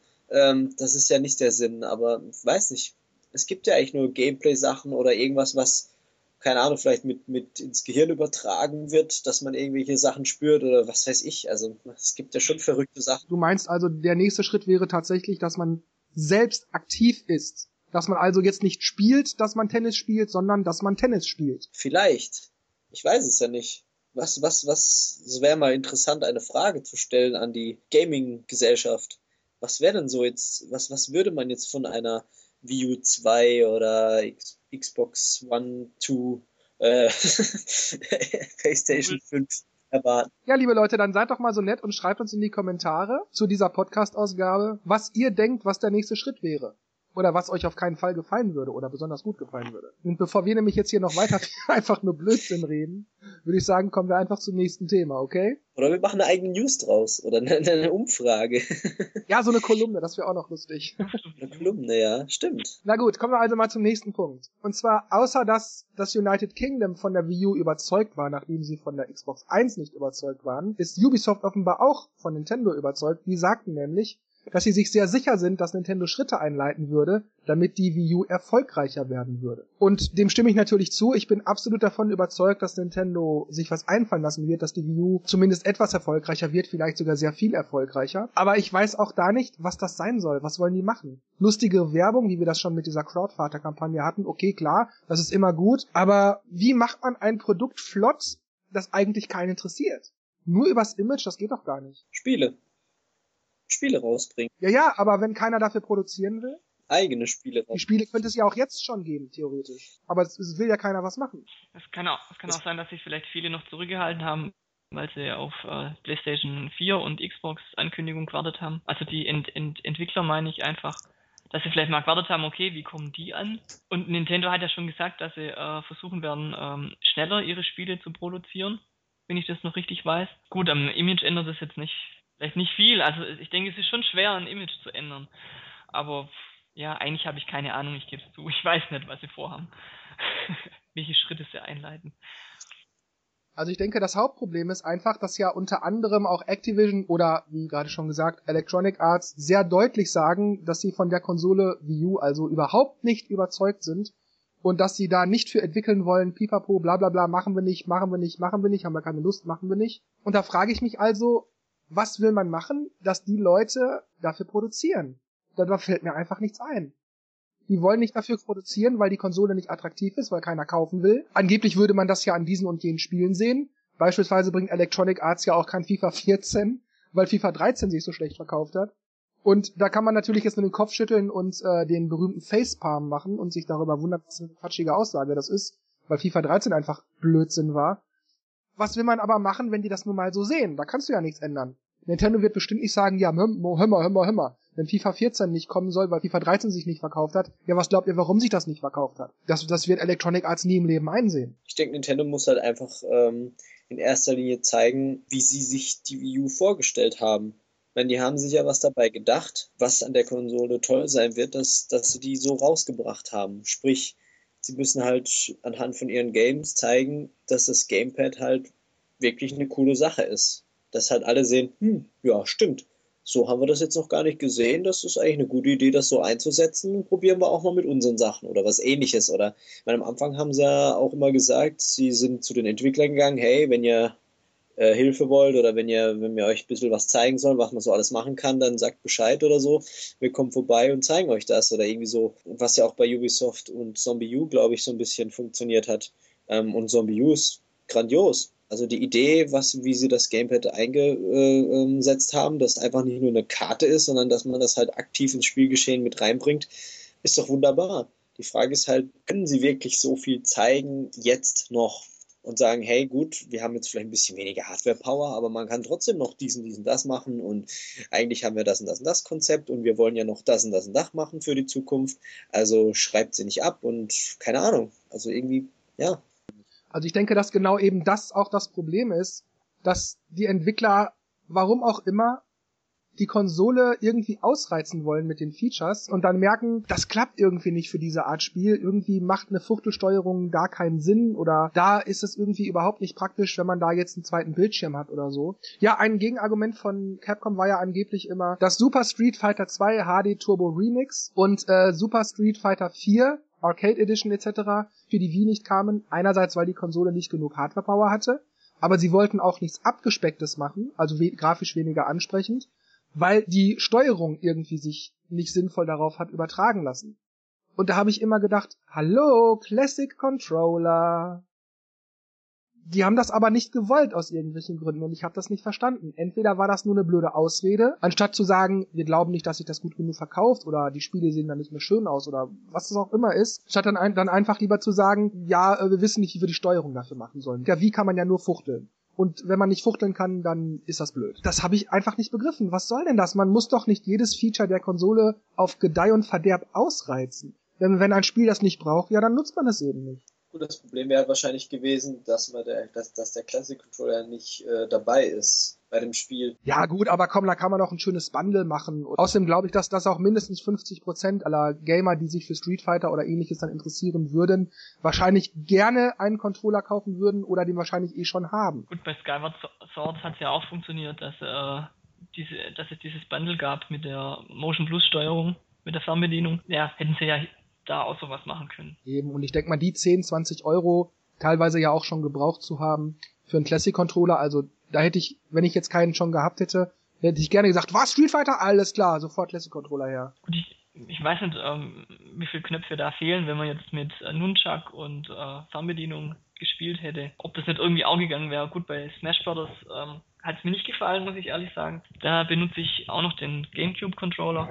Nee, also bei so Spielen wie Street Fighter, da ist das schon mit Nunchuck und V-Mode auch ohne Fuchtelei, das ist schon blöd. Da, da, da, weil das ist auch ein Spiel, was ich zumindest lieber mit, ähm, mit dem Steuerkreuz spiele und nicht mit dem Stick. Das ist schon richtig, das ist schon doof, aber wie gesagt, Classic Controller, ja meine Güte, was soll denn das? Meinetwegen auch so ein Limited Edition Controller, der noch einen schönen Aufdruck hat, Rio, der einen Feuerball schmeißt oder so. Wo ist denn das Problem? Also das, ah, das begreife ich einfach nicht. Vielleicht ist es auch nur eine Ausrede, aber ich weiß es nicht. Ja gut, aber diese Ausrede haben ja im Laufe der Zeit dann doch einige gebracht, die dann immer sagten, ja, irgendwie Steuerung, ah, wir wissen nicht, wie man das umsetzen, ah, irgendwie blöd, nee, bringen wir nicht. Gut, die, die Frage ist halt auch, man steckt jetzt die Zeit rein, entwickelt es für die Wii, es sieht grafisch schlechter aus, es steuert sich blöd, also man weiß es ja nicht. Wie sie es dann umgesetzt hätten, dann haben sie sich wahrscheinlich von vornherein einfach gesagt, nee, dann lassen wir es einfach. Das ist nicht, nicht, nicht wert. Ich meine, schade ist es auf jeden Fall, aber. Das Risiko heutzutage, ja, will man vielleicht nicht ganz so eingehen, wenn man es nicht so locker hat. Aber die Game Engine ist doch im Grunde schon fertig. Ist denn das denn ein Problem, die Grafik, also so ein kostenaufwendiges Problem, die Grafik einfach ein bisschen weniger gut aussehen zu lassen, äh, die Polygonanzahl zu reduzieren und äh, dann einfach zu sagen, hier, dasselbe Spiel sieht halt nicht ganz so toll aus, denn die Wii war ja und ist ja, glaube ich, auch im Moment noch viel besser verkauft als Xbox 360 und PlayStation 3. Gut, klar, wie gesagt, dass das Argument, dass sich das vielleicht nicht gut verkauft und dass man das lieber gar nicht erst macht mit dem Geld reinpumpen, dass man nicht hinterher wiederkriegt, okay, aber irgendwie glaube ich das nicht. Ich meine, die Wii war doch so gut verkauft. Und viele und viele, viele, viele haben immer gesagt, schade, dass es das nicht auf der Wii gibt. Und exklusive Titel waren das ja nicht, denn Street Fighter und so gab's immer auf Xbox 360 und PS3. Also exklusiv war da nichts. Und ich meine mal ehrlich, so super Grütze war die Grafik der Wii ja nun auch wieder nicht. Also man konnte das schon hübsch machen. Also hm, ist ja jetzt nicht so, dass das unansehnlich gewesen wäre, was auf der Wii zu sehen war. Ja, vor, vor allem weil Street Fighter ja ein Fighter ist. Also es ist ja kein, kein Rollenspiel, was jetzt übelst viele große Welten braucht, sondern es ist ja eigentlich nur ein paar Stages, ein paar Kämpfer. Also ja. Und man hat ja auch bei Xenoblade Chronicles gesehen, dass auch riesengroße Welten gut funktionieren. Wenn vielleicht auch nicht ganz so toll wie auf der PS3 dann gewesen, okay, aber das sah doch gut aus. Ja, ja und, auf jeden Fall. Und, und alleine schon, ähm, weil ja die Wii keine, kein High Definition hat, brauche ich ja schon weniger Performance, weil ja die Auflösung einfach schon niedriger ist und von daher wäre es dann vielleicht auch schon, vielleicht da noch abspecken können, aber. Ja, bei, der, bei dem 3DS hat man es ja, um jetzt wieder mal bei Street Fighter zu bleiben, ja auch gemacht. Da waren dann die ganzen Background Animations waren einfach komplett weg. Und also man hat, man hatte, man, es war dieselbe Stage, aber die Hintergrundanimation, schreiende Kinder, fahrende Autos, keine Ahnung, blubbernde Seen oder irgend sowas, das war halt alles nicht animiert. Mhm. Das sah trotzdem gar nicht übel aus. Und das hätte man doch auf der Wii ähnlich machen können. Genau. Man muss halt gucken, wo man einspart. Zumindest bei so einem alten Spiel wie Super Street Fighter 2 HD Turbo, Remix, äh, Turbo Remix oder so. Ich meine, das hätte vielleicht nicht ganz so HD-mäßig ausgesehen, aber sicherlich immer noch ganz hübsch. Und warum also nicht einfach Wii-Besitzern auch ein Street Fighter mit online geben? begreift das nicht. Und auch jetzt für die Wii U sagt Capcom nicht, ach wisst ihr was, das Spiel ist jetzt zwar schon zwei, drei Jahre alt, aber wir haben ja vor kurzem das Arcade Edition Download Upgrade rausgebracht. Ihr habt das, viel Spaß mit der Wii U. Warum kommt das nicht? Ich begreife das nicht. Verstehe ich auch nicht. Stattdessen kriegen wir Mega Man. Yay. Nichts gegen Mega Man, ich liebe die Spiele, aber meine Güte, wie oft soll ich die noch durchspielen? Warum bringen sie nichts Neues? War ja sogar eine extra Ankündigung, oder? Ja, kein, macht euch keine Sorgen. Wir haben noch Spiele. Alte. Ja, genau. Ui, ui. Ja, oje, oje, habe ich übrigens auch gedacht, als ich las, dass Electronic Arts doch Spiele für die Wii U entwickelt. Zwar nicht so viele, haben sie extra betont, wie für Xbox und PlayStation, aber wohl doch Spiele für Wii U bringend. Und da fragte ich mich, sind das nur Multiplattform-Games, die halt dann auch für Wii U kommen? weiß ich, Golf, Fußball oder was auch immer. Oder sind das halt irgendwelche exklusiven Sachen, wo, ja, wenn die nicht laufen, dann auch egal. Egal. Kam die News nicht direkt nach dem Bash von dem anderen? Ja, ja, genau, kurz hinterher kam diese News. Aber natürlich, wie gesagt, auch dazu gesagt, nee, nee, nee, aber nicht so viele, nur ein paar. Nicht, dass ihr das falsch versteht, wir bringen nur ein paar Spiele. Das ist so dumm, ey. Also, ich weiß nicht. EA ist so unsympathisch geworden. Das geht gar nicht mehr. Was wollen sie bringen? Wenn sie, wenn sie kein FIFA bringen wollen, was, was, was, was, Ja, eben. was, was wollen die dann? Sims vielleicht, aber Ja, komm, aber Sims. Die, die, Spiele waren ja schon auf 3DS und ähm, Wii schon. Ja, sie waren spielbar, sie waren jetzt nicht grottenschlecht, aber die Wii hat ja auch ihr eigenes Bier da mit diesen verniedlichten Sims-Dingern. Ich meine, vielleicht war das bei manchen hat das Anklang gefunden, aber ich meine, man will ja schon das originale Sims spielen mit der coolen Grafik und den tollen Ideen und Sims 4 ist ja auch angekündigt, aber hm, weiß nicht. Was wollen die bringen, wenn sie nur wenig sind? Was sind denn Sachen, die sich gut verkaufen? Eigentlich ist es doch FIFA. ja, in Europa hauptsächlich FIFA von Electronic Arts. Eigentlich Und schon. Ballerspiele, naja, das werden sie wahrscheinlich nicht bringen, weil das hätten sie dann gleich dazu gesagt. Wir bringen nur ein paar Spiele, unter anderem Call of Duty oder so. Nee, Call of Duty ist gar nicht EA, ne? Irgendwas ist, nee, äh, Call of Duty ist Activision, glaube ich, aber was war denn von EA, was gekommen ist? Ähm, Ja, keine Ahnung. Ich weiß es wirklich nicht. Ich habe echt keine Ahnung. Mir fällt auch immer nur Sims ein. Oder die FIFA Sports Also ich Reihe. habe ein, ich hab ein so Doku-Spiel für 2 Euro runtergeladen. Das war auch von Electronic Arts. Zu doof. Für den E-Shop. Vielleicht krieg... Ach, Need for Speed, natürlich. Ach, System Need for Speed, ja. Und ich muss sagen, ich fand die Need for Speed, äh, äh, die fand ich gar nicht so übel. Also die waren jetzt nicht super geil, aber ich habe die ganz gerne gespielt. Ja, NFS Most Wanted war ja dann das letzte eben, was kam, ja. Und Mass Effect 3, ja gut, da war auch viel komisch, aber immerhin haben sie es gebracht. Warum dann die Collectors Edition mit 1, 2, 3 nicht kam, weiß ich auch nicht, aber immerhin haben sie mal da ein bisschen was für die U gebracht. Und ich glaube, die haben sich jetzt auch nicht so schlecht verkauft, deswegen weiß ich nicht, warum EA da rumzickt. Ist ja auch immer in Abhängigkeit von der ähm, Hardware-Basis. Also ich meine, die U ist mit Sicherheit noch nicht so oft verkauft wie PS3 oder eine Xbox 360. Von daher darf man auch nicht super hohe Verkaufszahlen er, er, er, erwarten, weil nicht jeder, wo eine U hat, kauft sich Need for Speed. Also Ja, aber das ist ja, Ja. das ist ja natürlich das, was ich als Publisher bedenke und ich denke, das wird auch Electronic Arts gemacht haben. Die sehen, die U ist nur so und so viele hunderttausend Mal verkauft worden. Also werden wir maximal genauso viele Spiele äh, verkaufen und das langt uns einfach nicht. Und dann, wenn man aber noch bedenkt, dass vielleicht nur die Hälfte oder so dann das Spiel auch kaufen würde, weil wie du sagtest, nicht jeder, der die Konsole hat, kauft das Spiel, dann sagen die, das lohnt sich einfach nicht. Den Gedanken kann ich schon verstehen. Aber warum bringt man dann ein FIFA 13, das eigentlich nur ein gepimptes FIFA 12 ist und beschwert sich dann, dass keiner den Grütz nochmal kauft, nur mit neuerem äh, äh, Logo vorne drauf? Und dann sagt man ja, uh, wenn ihr, wenn ihr den alten FIFA 13 Kram nicht kauft, der nur als FIFA 12 ist, dann bringen wir auch kein FIFA 14. Also da darf man sich doch nicht wundern. Absolut lächerlich. Oder Mass Effect 3. Gut gemacht. Hudson hat auch eine gute Wertung abgegeben bei uns in den Tests, aber das ist ein altes Spiel. Das haben die doch vor, vor Ewigkeiten schon auf PS und Xbox gezockt. ja, genau, das ist das, nächste. Also jeder, wo sich eine Wii U kauft, kauft sich vielleicht nicht ein Spiel, wo es schon anderthalb Jahre auf einer anderen Konsole gibt, die er vielleicht auch schon hat. Also Ja. viele haben ja das Spiel schon gespielt. Also So ging es mir auch. Ich habe ja auch Mass Effect 1, 2, 3 auf der Xbox gespielt. Also, wieso sollte ich es mir dann auf der Wii U nochmal neu kaufen? Dann ist klar, dass sie einen Käufer weniger haben. Also, Ja, ich verstehe diese Milchmädchenrechnung auch nicht. Aber gut, Sega scheint ja etwas mehr Vertrauen in die Wii zu haben, denn Steve Lassette hat gesagt, die als die Frage kam, ob es vielleicht mal ein Pac-Man World Rally oder Sonic Racing Crossover gäbe, er denkt da eher an viel größere Rivalen als Pac-Man. Und wer das nicht weiß, David Lysette ist von Sumo Digital, die auch Sonic Racing machen. Da stelle ich mir schon die Frage, wer könnte der größere Rivale sein? Vor allem in Bezug auf die, auf die Info, dass Sega ja jetzt viel mit Nintendo im Moment arbeitet. Könnte es da so ein Crossover von Mario Kart und Sonic Racing geben? Äh, interessant ist es, glaube ich, auf jeden Fall. Die Frage ist nur, wie wollen sie es kombinieren? Machen sie jetzt eine Mario Kart Engine und setzen dann die Sonic-Leute hinzu oder machen sie eine Sonic Engine und die Mario Kart-Leute hinzu oder eine Kombination aus beidem oder was will man haben? Hm. Ist denn die Engine von Sonic Racing und Mario Kart so signifikant anders? An und für sich doch nicht. Oder ich weiß nicht, die Engine, vielleicht das Gameplay wäre vielleicht das Bessere. Ja, aber das Gameplay ist äh, doch eigentlich auch das gleiche. Son Sonic Racing fühlt sich schon eher so wie so ein Arcade Racer an und dann diese Items äh, haben ja schon irgendwie andere Funktionen und wirkt einfach das Spiel einfach komplett anders als Mario Kart. Du meinst, es ist dann eher so eine Frage, nimmt man also bei Sonic Racing den Nachbrenner oder von Mario Kart den Turbopilz oder wie? Ja, oder beides. Ja schon, oder beides, genau. Man kann es einstellen.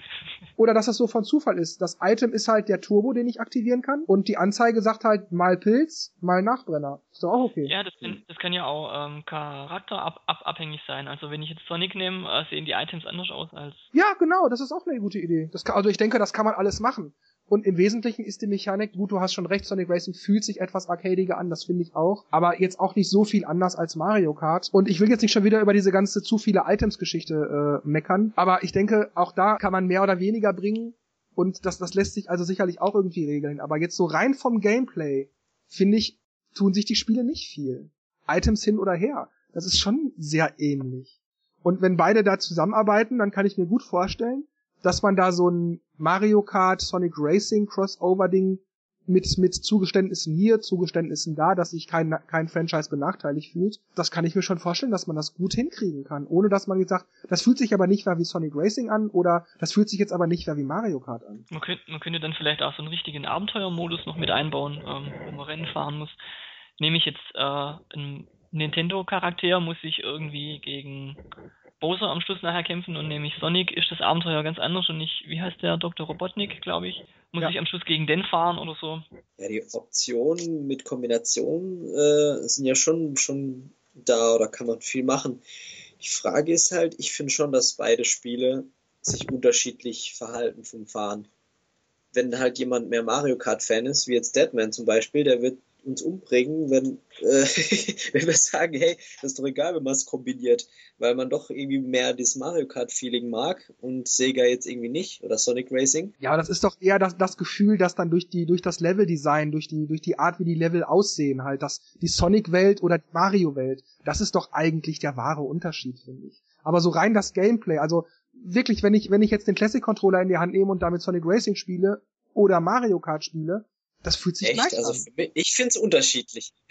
also der, der Drift auf der R-Taste und so weiter. Klar, ja, du hast halt auch den Unterschied im, im Fahrzeug, aber da hast du bei Mario Kart ja auch, das Fahrzeug schert weiter aus, das Fahrzeug weniger, die Motorräder sind schneller und ne, die Karts sind wendiger und so, an, leicht anderes Driftverhalten. Das ist ja dann bei Mario Kart innerhalb, also innerhalb von Mario Kart auch derselbe Kram, dass es da anders ist. Und ich glaube, bei, bei Sonic Racing gibt's dann auch Karts, die sich dann ähnlich spielen wie diverse Karts aus Mario Kart.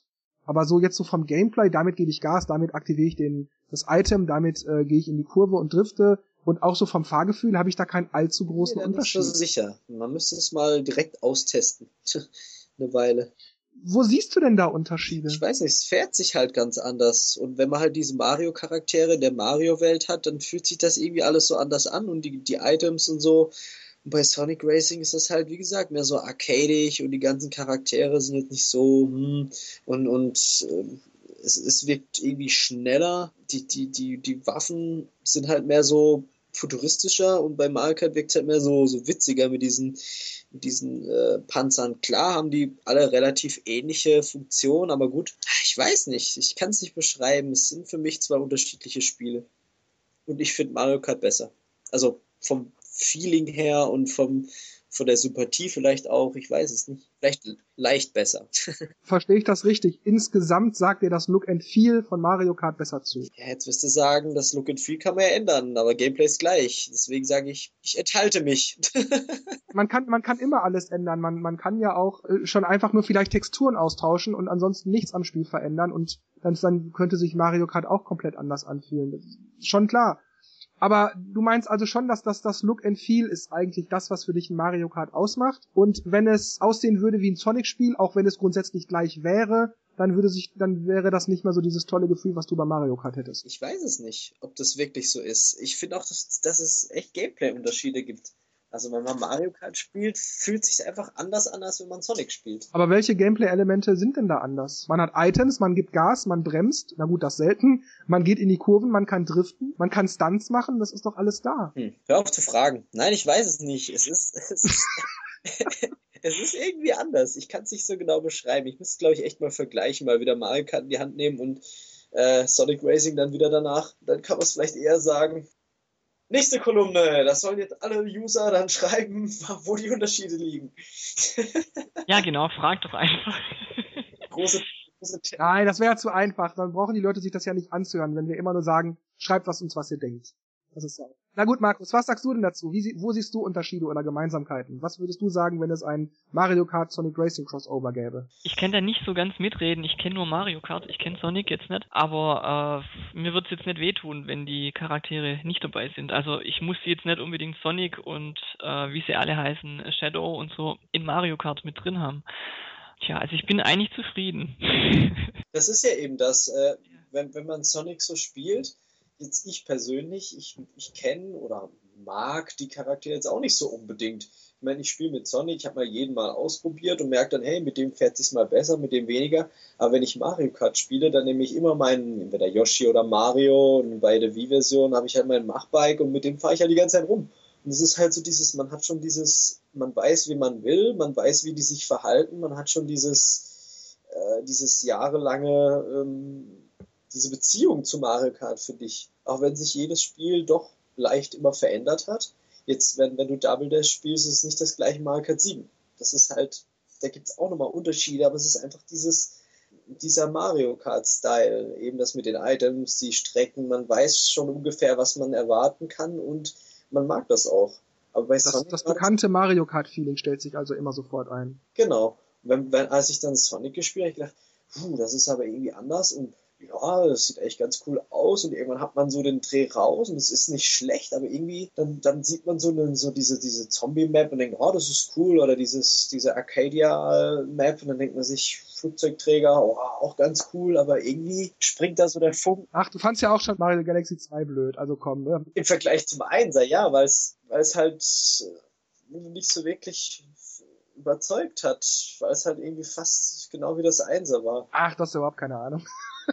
Ja, das ist auch keine Ahnung. Und von so einem lass ich mir erzählen, ob Mario Kart oder Sonic Racing besser ist. Das habe ich mir dabei gedacht. Das war ja nicht schlecht. Nein, es ist ja auch, ich, ich, ich verstehe das nicht falsch. Ich habe da kein Problem damit, wenn du Mario Kart besser findest oder so. Also ich finde Mario Kart ja auch gut, so ist es nicht. Ich finde halt nur Sonic Racing im Direktvergleich mit Mario Kart Wii ja halt einfach ein bisschen besser, das ist alles. Aber jetzt mal unabhängig davon.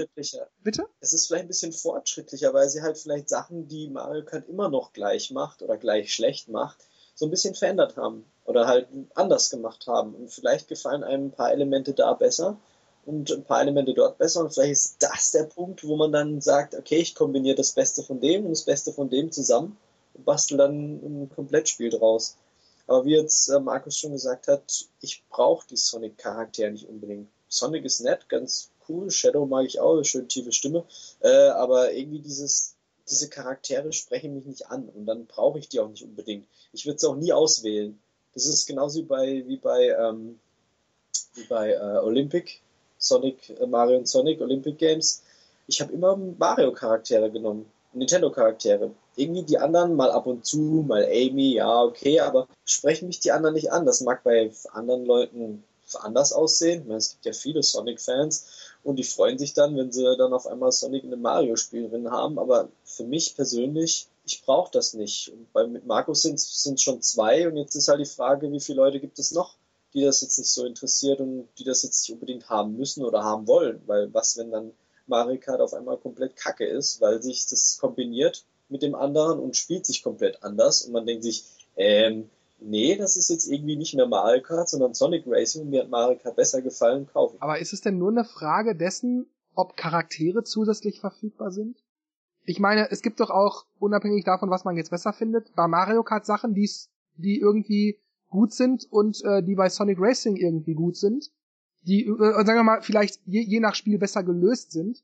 Ich zum Beispiel finde jetzt unabhängig vom eigentlichen Gameplay oder so, die Online-Verbindung irgendwie viel, viel besser. Also jetzt nicht, nicht jetzt, nicht jetzt das mit den, nicht jetzt das ab und zu mal was abstürzt oder so, klar, sondern, sondern einfach so generell so die Aufmachung irgendwie, das mit den Lobbys und so, das finde ich irgendwie besser. Kann ich direkt da in Spiele einklinken und so, das, das, oder ich kann immer, immer meinen neuen Charakter, meinen Charakter neu wählen und ähm, muss nicht dann vier, fünf Strecken mit dem fahren, auch wenn ich mich vielleicht mal nur vertan habe oder so. Das sind so Kleinigkeiten, aber das sind schon Sachen, wo ich denke, das gefällt mir besser als bei Mario Kart.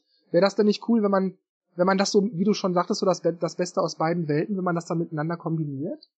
Oder auch, dass die Strecken sich vielleicht verändern oder so. Du musst ja bedenken, dass Mario Kart 8 ja jetzt als nächstes kommt. Also nach Sonic Racing.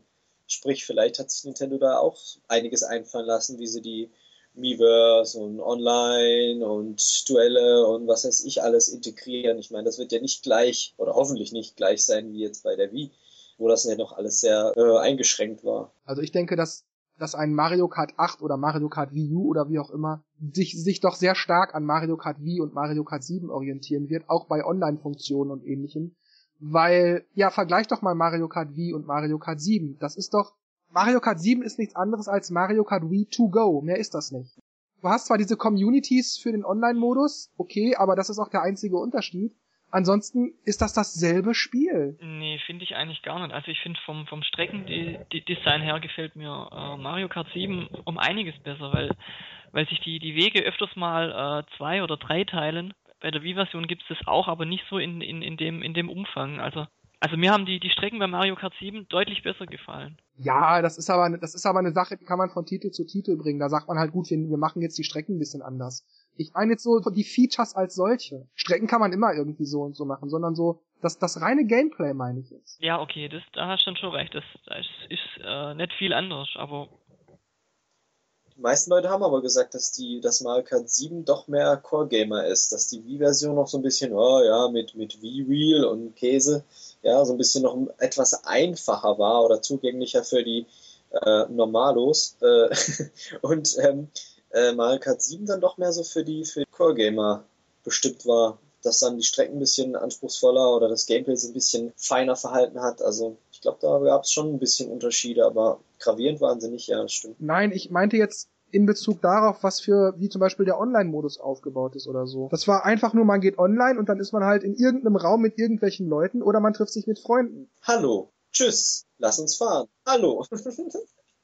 Das ist so doof mit diesen vorgefertigten Dingern, ey. Warum kann Nintendo da nicht mal so ein bisschen innovativer sein? Immer so dieses gute, altbewährte, was sich aber eigentlich nur so halb bewährt, wenn man es mal ganz genau nimmt, weil viele haben ja darüber geschimpft und gesagt, das kann man besser machen. Das verstehe ich nicht. Warum kann ich nicht zum Beispiel in einen, in einen Raum gehen, wo alle Leute ja genauso viele Punkte haben wie ich?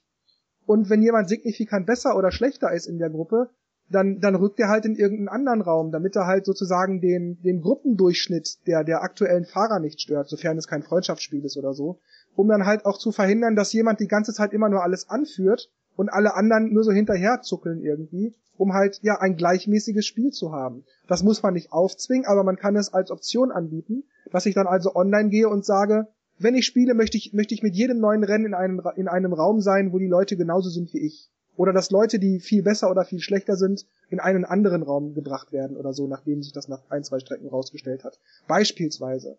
Aber das sind so Sachen, die gibt's nicht. Und bei anderen Spielen gibt's, gibt's aber ähnliche Konzepte. Da wird besser darauf geachtet, dass gleich gute Spieler auch wirklich in gleich, ja, in Räumen sind für gleich gute Spieler. Ja, aber ist es nicht auch so bei, bei Mario Kart, dass da zumindest vorzugsweise gesucht wird, dass man zumindest äh, mit, mit Fahrern, gegen Fahrern fährt, die Ja, ja, ja, aber weißt du, das Problem ist, wenn ich so eine Punktzahl von siebeneinhalb bis achttausend habe, dann bin ich automatisch auch in den Raum mit den Leuten, die 9999 oder theoretisch, man kann ja nicht mehr haben, aber die theoretisch auch viel mehr hätten, weil die einfach viel, viel besser sind als ich.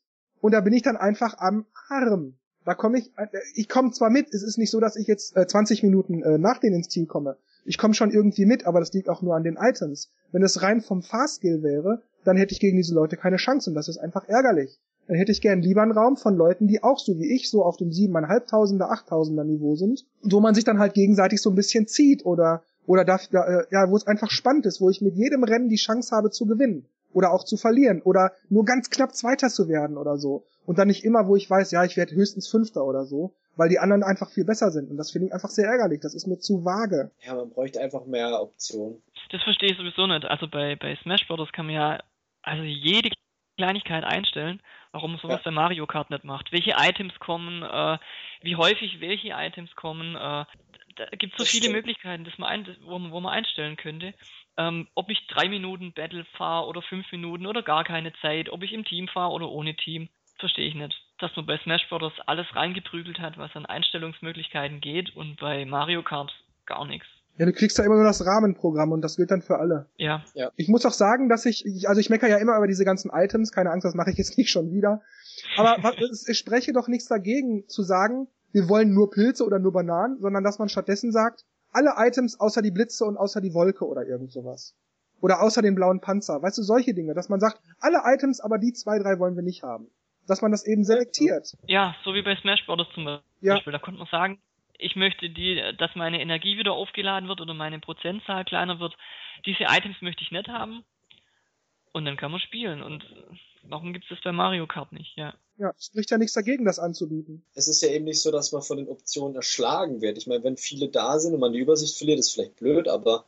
Ja, du kannst ja immer noch mit den Standardeinstellungen spielen. Eben, wenn, wenn man nichts verändern will, dann spielt man einfach so weiter. Aber wenn man dann sagt, okay, ich hätte jetzt doch gern so ein, zwei Varianten, die ich da einbringen will, dann warum, warum nicht die Möglichkeit bieten? Ich meine, bei Smash Brothers, wie gesagt, geht's ja auch. Ja, dann könnte man dann einfach sagen, ich möchte ganz normal spielen.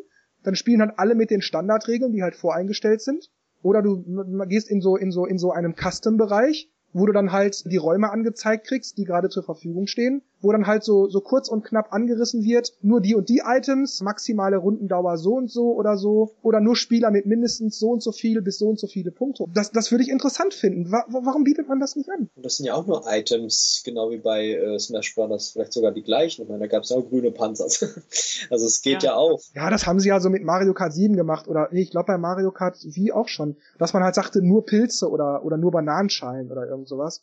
Aber das ist mir dann irgendwie auch schon wieder zu, zu restriktiv. Ich hätte halt gerne, ja, schon alle Items, aber eben zum Beispiel nicht die Blitze oder nicht die blauen Panzer oder so. Die machen irgendwie immer alles oder gar nichts und das finde ich so, ah, das nervt. Ja, aber diese, diese Einstellung nur Pilze oder nur Banane, das geht ja nur online. Ich kann, wenn ich offline spiele, das nicht einstellen, dass ich. Ja, das kommt noch dazu, genau. Also und das, das fehlt mir halt auch, weil ich halt äh, doch wenig online zock. Und warum kann ich das nicht einfach einstellen, ja? Ich, ist jetzt kein Weltuntergang, aber man versteht es nicht. Ja, und in der Hinsicht glaube ich eben, dass, ja, ich nenne es mal einfach Mario Kart 8, dass es genau in dieselbe Kerbe schlagen wird. Natürlich, die Strecken werden besser aussehen, es wird vielleicht mehr Fahrer geben, vielleicht andere Sachen als Motorräder oder nur noch Karts oder, ja, also so im Wesentlichen werden, werden sie schon so ein paar Sachen anders sein, aber so nichts, was, was so den Kern wirklich verändert. Nichts, was man, was man ernsthaft wirklich richtig spürt bei Mario Kart 7 wurde ja auch schon, ja, und da könnt ihr jetzt Gleiter machen und da könnt ihr eure Autos selbst zusammenbauen. Ja, toll, die Leute fahren trotzdem alle mit denselben Kisten und äh, mhm. die, diese drei Bausteine, Räder, Chassis und äh, wie soll der Flugdrachen aussehen, also das war mir echt, darauf hätte ich verzichten können. Da hätten sie mir einfach fünf Karts hinstellen können und ich nehme, ich wähle einfach den, den ich hübscher finde. Ja, ja also ich habe auch bei Mario Kart äh, DS immer den Standard Kart genommen und da nicht irgendwie rumgekünstelt und mir da was anderes ausgesucht. Genauso bei Mario Kart Double Dash und ich habe eigentlich immer das Standardcard. Ich bastel da wenig rum. Standardcard ist, das Standardcard ist eigentlich auch immer am besten, aber wenn man halt so wirklich so die ganzen, die ganzen äh, Cracks, die halt irgendwelche Teile ausprobieren, die dann merken, oh, beim Driften ist das besser und da kann man besser mit seinem, seinem Super Drift rauskommen und deswegen habe ich dann auch immer irgendwie Yoshi und das Yoshi Card genommen, also dieses Ei, weil man dann irgendwie damit halt gut driften konnte und den Turbo kriegte und ja, das ist halt dann wieder so, so extra vier Elefanz, aber theoretisch reichen die Standardeinstellungen ja auch, wenn es geht ja schließlich um Mario Kart und dann braucht man Go-Kart und Go-Kart sieht halt aus wie das normale Kart. Also, naja, da, das hat mich jetzt bei Mario Kart äh, wie eigentlich nie gestört, dass es da auch Bikes gab. Ähm, oder dass, dass es jetzt auch diese Flugdrachengestänge gibt für Mario Kart 7. Das finde ich okay. Wie schon gesagt, Features, die ich nutzen kann, aber nicht muss, sind okay. Wenn ich nicht selber bauen will, sondern einfach das Fertige nehme, wie Markus, stört mich das überhaupt nicht. Ja, muss ich ja nicht nutzen, dann nehme ich halt die Standardsachen. Mich ärgert dann halt nur, dass das so oberflächliches Zeug ist und dass das nichts ist, was das Gameplay wirklich richtig beeinflusst. Wo ich selber sagen kann, diese Items nicht, diese Items oder ich will nicht drei Runden, ich will fünf Runden oder ja, solche Sachen halt. Hm, das gibt's halt alles nicht. Das finde ich eigentlich das, was mich ärgert. Und ich glaube, in der Hinsicht macht, macht Nintendo das auch irgendwie immer nicht ganz richtig. Oder ja, ich will nicht falsch sagen, weil der Begriff falsch wäre nicht das, was ich eigentlich sage, aber sie machen es eben nicht ganz richtig, indem zum Beispiel eben auch Bikes angeboten wurden. Ja, warum denn nicht?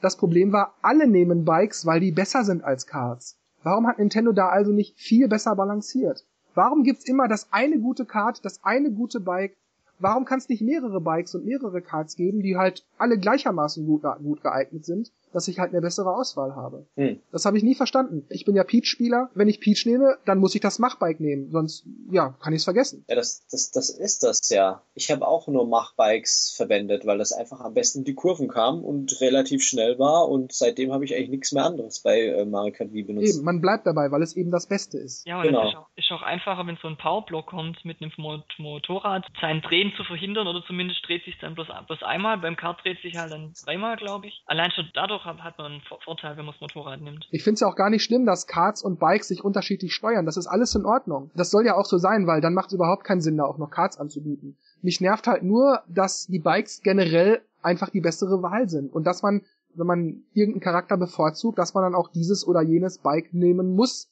wenn man eine Chance haben will oder wenn man, wenn man zumindest die bestmögliche Auswahl getroffen haben wollte. Das finde ich einfach so blöd. Warum kann es nicht mehrere Bikes geben, die ja im Grunde die gleichen Vorzüge wie das Machbike haben, beziehungsweise dass ich auch sagen kann, ach, heute habe ich mal Bock auf ein Kart und ich brauche mir keine Sorgen machen, dass die Bikes mir davonfahren. Mhm. Ich weiß, was du meinst, dass man unabhängig von dem, was man nimmt, wenn man einfach gut fährt, dass man dann äh, nicht so großartig den Unterschied merkt, ob man jetzt ein Bike oder ein, ein, ein Kart nimmt. Genau. Vorne rein schon äh, mit einem Kart einfach schlechtere Chancen, ja. Ja, du, ich meine, du siehst ja auch, oder zumindest damals hat man es ja gesehen bei Mario Kart Wii, wenn man sich mal anguckte, wer gerade die Weltranglisten anführte und mit was gefahren wurde. Funky Kong und, und dieses Raketenbike, äh, das war immer so. Es gab nur wenig Strecken, wo man das nicht nahm, weil, weil die halt kurviger waren oder so, wo das, wo das dieses, dieses Raketending halt nicht die volle Geschwindigkeit ausspielen konnte.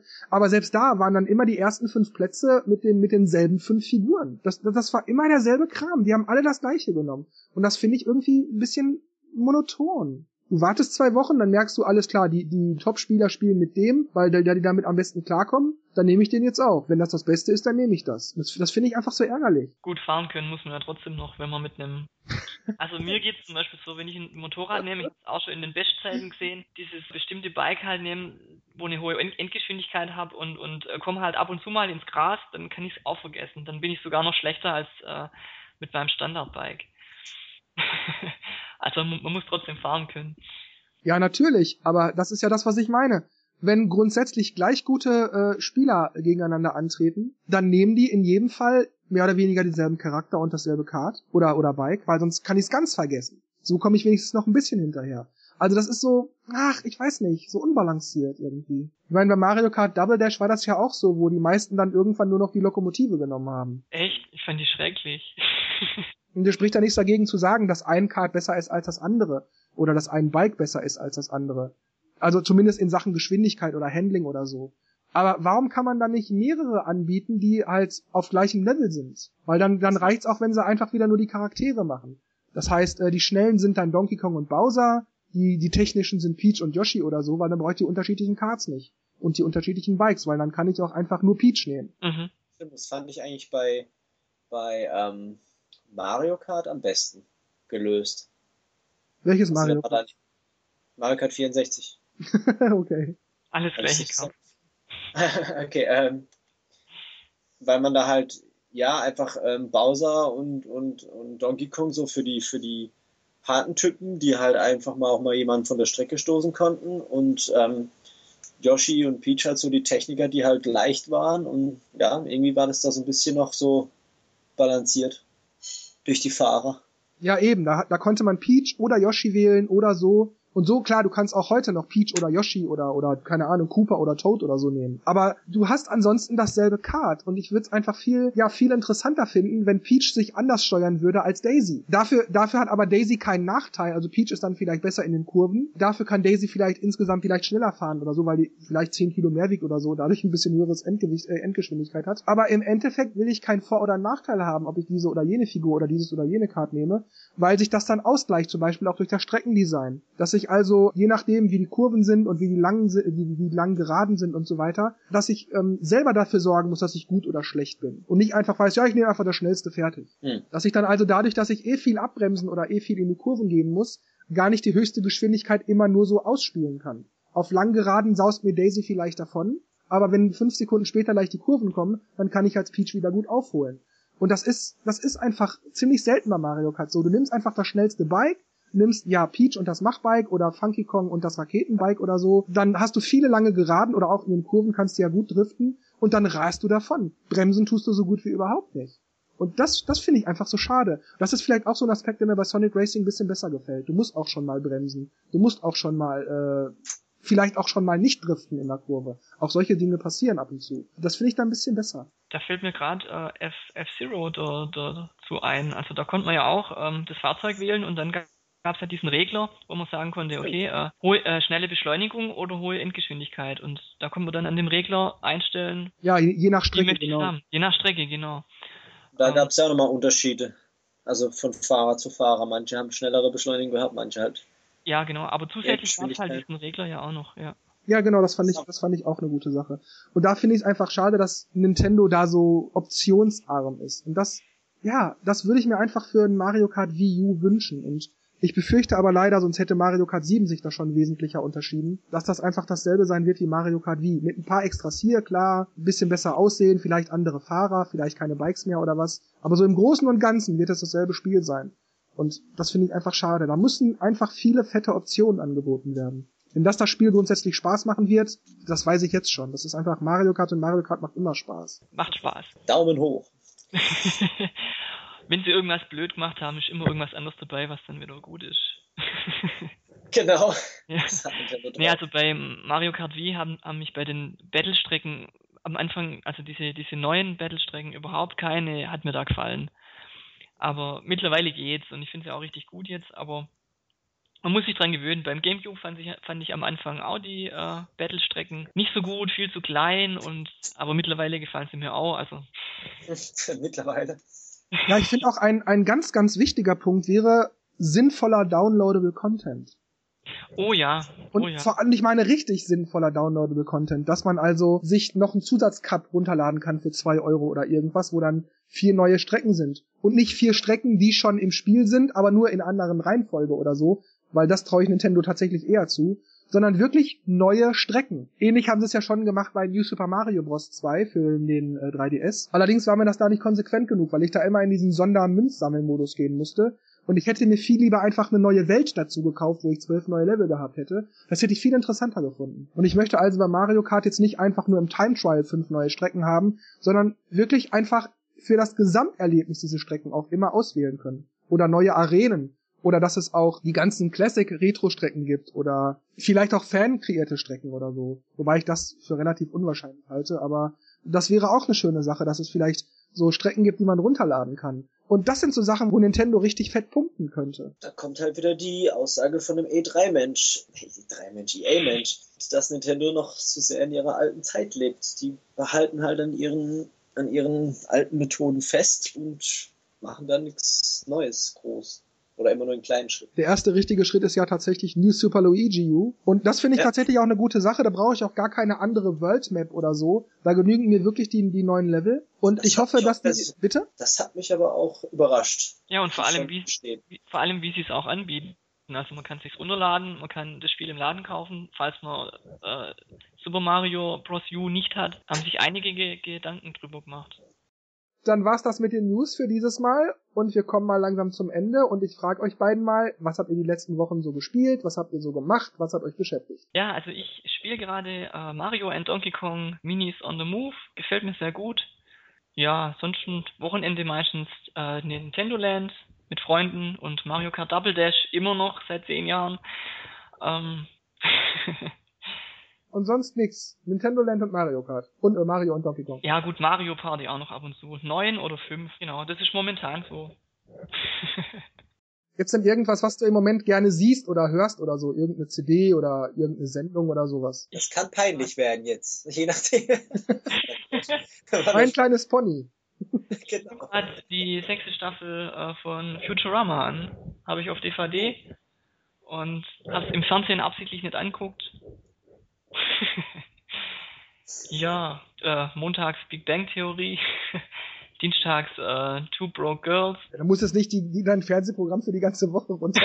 ich dachte halt so allgemein, was halt gerade so grob los ist. Na gut, Dennis, was ist bei dir so? Was hörst, siehst, spielst du sonst so? Äh, gestern äh, war wieder äh, Brettspieltag. Aber wieder einiges gezockt. Und ähm, ansonsten habe ich äh, Lego City Undercover endlich durch. Bin äh, immer noch begeistert. Also es lohnt sich auf jeden Fall. Vor allem, äh, ja, die Arnie-Verarsche fand ich einfach nur genial. Arnold Schwarzenegger. Ähm, sehr herrlich, ohne zu spoilern. Ähm, ansonsten äh, ab und zu mal die Rayman Challenges, aber hm, ja, manchmal, wenn ich sehe, okay, probiere ich mal kurz, was gerade so geht, renn fünfmal durch und dann ist wieder gut. ähm, ja, an, ansonsten habe ich immer mal lustigerweise ähm, Zen Pinball 2 reingeschmissen.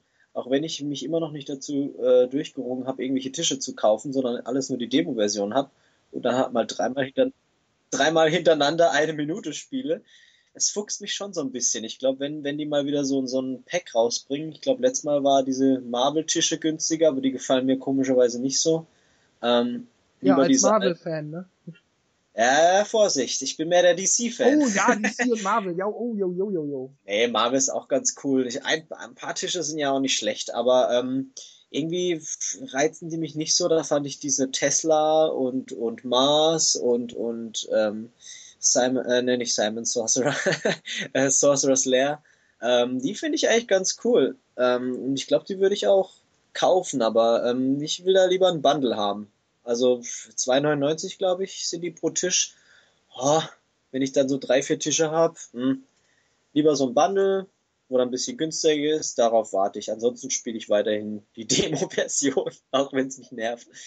Da bin ich doch ein bisschen knausrig. Ähm, aber ja, ansonsten glaube ich, war es das. Serie zähle ich nicht auf, weil da sind wir morgen noch hier. ähm, äh, ja, ich glaube, das war's. Ansonsten jeden Horrorfan kann ich Evil Dead ans Herz legen. Im Kino. Sehr schön. Sage ich jetzt einfach mal. Aber nicht ohne ähm, die Erlaubnis von Papa oder, naja, wenn man noch. Genau, ist ab 18, also nur die dürfen rein. Ähm, ansonsten mal wieder ein richtig äh, äh, Horrorklassiker, sage ich mal, in neuer Form. Ansonsten war es das, glaube ich, ja. Was ist mit dir, Jörg? Ja, was ist mit ihr, Jörg? Ich habe jetzt vor kurzem die sechste Staffel von The Big Bang Theory zu Ende geguckt. Auf Englisch, nicht für diejenigen, die sich wundern, dass es in Deutschland ja noch gar nicht lief. Ich weiß also schon, wie es ausgeht. Aber es ist natürlich nicht das Ende. Die siebte Staffel wird kommen und da freue ich mich drauf. Allerdings dauert das mindestens ein halbes Jahr, bis das in Amerika losgeht. Schade, schade. Ja, spielen tue ich im Moment eigentlich gar nichts. Ich mach mal so so nebenbei, so wenn ich mal so eine halbe Stunde gerade gar nichts mit mir anzufangen weiß, mache ich mal Super Metroid auf der Wii U Virtual Console an. Ja, ansonsten spiele ich eigentlich ziemlich wenig, ja, wirklich gar nichts eigentlich. Gucke nebenbei auch noch im Moment Last Man Standing. Das ist eine ähm, Fernsehserie mit Tim Allen, den die meisten wahrscheinlich aus Hör mal, wer da hämmert kennen. Ja, das ist eine auch eine sehr ähnliche Sendung wie Hör mal, wer da hämmert. So vom Konzept her ist die ähnlich. Ähm, wer Englisch kann, kann ich jedem nur empfehlen. Sucht euch da mal ein paar Infos und kauft euch eventuell auch die DVDs. Last Man Standing mit Tim Allen sehr gut. Ähm, dann habe ich vor kurzem mein Zimmer etwas renoviert, wenn man so will. Ich habe mein altes braunes Regal abgenommen, wo meine DVDs stehen, weil es wurden zu viele. Es war zu klein und da habe ich mein altes Metall-Holzbrettregal wieder angebracht. Dennis kennt ja beide. Damals aus meinem alten mhm. Zimmer das Metallding und jetzt aus meinem in meiner neuen Bude äh, dieses dieses bräunliche Regal. Ja, und das, das, der Raum sieht gleich ganz anders aus, viel heller, viel offener irgendwie, obwohl das nur ein blödes Regal an der Wand ist. Und ich habe mich immer noch nicht daran gewöhnt, wenn ich von draußen komme, meine Wohnung betrete und dann sehe ich, oh, das sieht irgendwie, ach ja, stimmt, ich habe das Regal geändert. also es ist irgendwie, ja, es ist, es ist schon toll, wenn sich hier was tut und man sich an so Kleinigkeiten freuen kann. Ansonsten gibt's bei mir aber eigentlich auch nicht wirklich viel zu sagen. Jeder Tag läuft ja doch irgendwie immer gleich ab und das ist bei mir nicht anders. Wobei auf dem Flohmarkt habe ich neulich noch äh, ein tolles Schnäppchen gemacht. Da habe ich zwei Hypocrisy-CDs äh, gekriegt, die ich noch nicht hatte für neun Euro, jeweils die Limited Edition mit Bonuskrams und bei einer war sogar noch eine Bonus-Live-DVD dabei. Da habe ich mir echt einen Ast gefreut und das sind auch noch richtig geile CDs, also nicht nur um die Sammlung zu vervollständigen, sondern einfach, weil ich sie auch sehr gerne höre. Neun Euro ist schon Schnäppchen, ja? Ja, für beide. Also wirklich habe ich mir echt, ach super, toll. Ja, dann habe ich mir neulich noch äh, auf, auf demselben Flohmarkt, weil es nur 10 Euro gekostet hat, die elfte Staffel von den Simpsons auf DVD geholt. Ich bin ja so einer, der sagt, nur die ersten zehn Staffeln von den Simpsons sind gut und schon in der zehnten Staffel fängt es an zu schwächeln.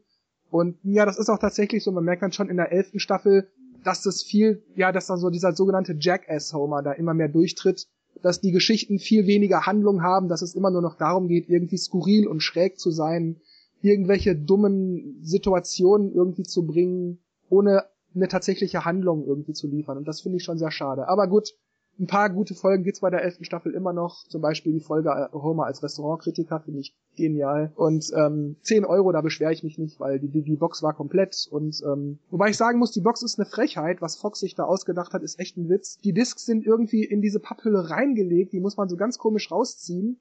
Erstens sieht man das fast gar nicht. Du musst also wirklich diese Papphüllen so, so beiseite schieben und dann mit den Fingern so da reingreifen und die Discs antatschen und beim Rein- und Rausschieben habe ich jedes Mal auch Angst, dass ich die Discs verkratze. Deshalb habe ich mir da jetzt so, so weiche CD-Täschchen reingelegt, wo da die Discs auf einem weichen Saum liegen, wo ich die dann einfach so rausnehmen kann. Also, oh, echt Fox, das ist eine Frechheit, was ihr da gemacht habt. Oh, macht das nie wieder. Ansonsten, ja, kauft euch die elfte Staffel von den Simpsons also nicht unbedingt. Die ist nur bedingt okay. Aber wenn ihr die mal für einen Zehner kriegt, dann könnt ihr meinetwegen zuschlagen. Meinen Segen habt ihr. Und das wär's dann auch von meiner Seite aus gewesen. Du sagst, ab 10 ist schlecht, wir sind schon bei 24. Ja, ich guck das ja auch nur sehr sporadisch. Ich guck mal abends auf Pro 7 mal hier eine Folge, mal da eine Folge. Aber wirklich verfolgen tue ich das nicht mehr. Ich finde wirklich so ab der zehnten, also in, in der zehnten Staffel schon fängt das an, da wird das nur noch schlecht. Klar, es gibt auch mal gute Folgen, zum Beispiel fand ich die 400. Folge von Simpsons gut, diese 24-Anspielung, die war echt klasse. Aber so alles in allem, so von den Geschichten, so, nee, das ist nur noch, ja, das ist so, so Jackass-Humor irgendwie. So Homer macht nur noch irgendeinen Blödsinn, Bart labert nur noch Quatsch und Lisa ist auch nur noch nervig und nee, ist, nee, ist nicht mehr so meins. Ich finde die alten Staffeln besser. Ich finde es mittlerweile eigentlich fast noch schlimmer. Ähm, also teilweise sind, ich glaube von der letzten Staffel, da war bestimmt die Hälfte von den Folgen, da haben sie nur ge ge Geschichten erzählt. Da wird irgendeine Geschichte nachgespielt und man bedient sich halt an den Charakteren, die da sind. Dann ist halt äh, die Patty irgendeine Königin und Marge ist was weiß ich wer. Und äh, das gefällt mir überhaupt nicht. Also das, ich, ich habe irgendwie so das Gefühl, die haben keine I Ideen mehr und müssen aber 22 Folgen im Jahr irgendwie fertig kriegen. Ich finde es ein bisschen schade. Ja gut, nach 24 Jahren ist auch schwierig, glaube ich, da wirklich Neues zu bringen. Ich meine, was, was halt immer geht, sind halt aktuelle Themen, die sie halt irgendwie auf den Arm nehmen. Und manchmal funktioniert das auch ganz gut. Also es waren schon zwischendrin ein paar Folgen dabei, wo ich sage, hey, das war jetzt mal wieder richtig geil. Aber zwischen dann kommen wieder echt so drei, vier, fünf Dinger, wo man denkt, ja, es läuft so nebenher und ja, auch witzig, hm, ja. Hm. Ja, ich fand, weiß nicht, ob ihr die Folge gesehen habt, wo, wo sie auf der E4 waren. ja, stimmt, das war witzig. Ich echt das, Schießen. das war geil. Ja. Aber auch gerade so Sachen wie das, ähm, also es passiert irgendwie nichts mehr. Früher ähm, der Apu und die Manchula haben geheiratet. Das hat sich dann ausgewirkt auf die, auf die auf nachfolgenden Folgen. Oder ähm, im, im Netz seine Frau ist gestorben. Aber sowas hat man heute irgendwie. Also es, wie du vorher gesagt hast, es, parier, es passieren die äh, skurrilsten Sachen und am Ende von der Folge ist alles wieder so, wie es vorher war. Also ich habe, ich sehe keine äh, Ent, Ent, Entwicklung mehr drin. Also ich brauche eigentlich gar nicht wirklich eine Entwicklung, weil wenn man mal so die Staffeln 1 bis 10 nimmt, da ist auch nicht so wahnsinnig viel passiert. Wenn man mal außer Acht lässt, dass Lisa Vegetarierin geworden ist, ähm, ist da eigentlich nie so wirklich was verändert worden. Das finde ich auch in Ordnung. Das, das stört mich gar nicht. Mich stört vielmehr, dass wirklich nur noch so skurrile, blödsinnige Situationskomik kommt und dass Homer wirklich nur noch, ja, nur noch Quatsch macht, Quatsch labert und durchweg blöd ist. Ich meine, er war nie der Hellste, aber jetzt ist das ja nur noch Quatsch. Also der, der macht da jetzt wirklich überhaupt, oh, nur noch blöd. Das, das sind so Sachen, die mich stören. So, es ist, es ist darauf hinaus so, so, so der kurze Witz, so, Situa so der kurze mhm. Situationskomik-Witz. Und mehr ist das nicht mehr. Und das stört mich. Es werden keine Geschichten mehr erzählt. Ja, das stimmt, ja. Mehr Stil.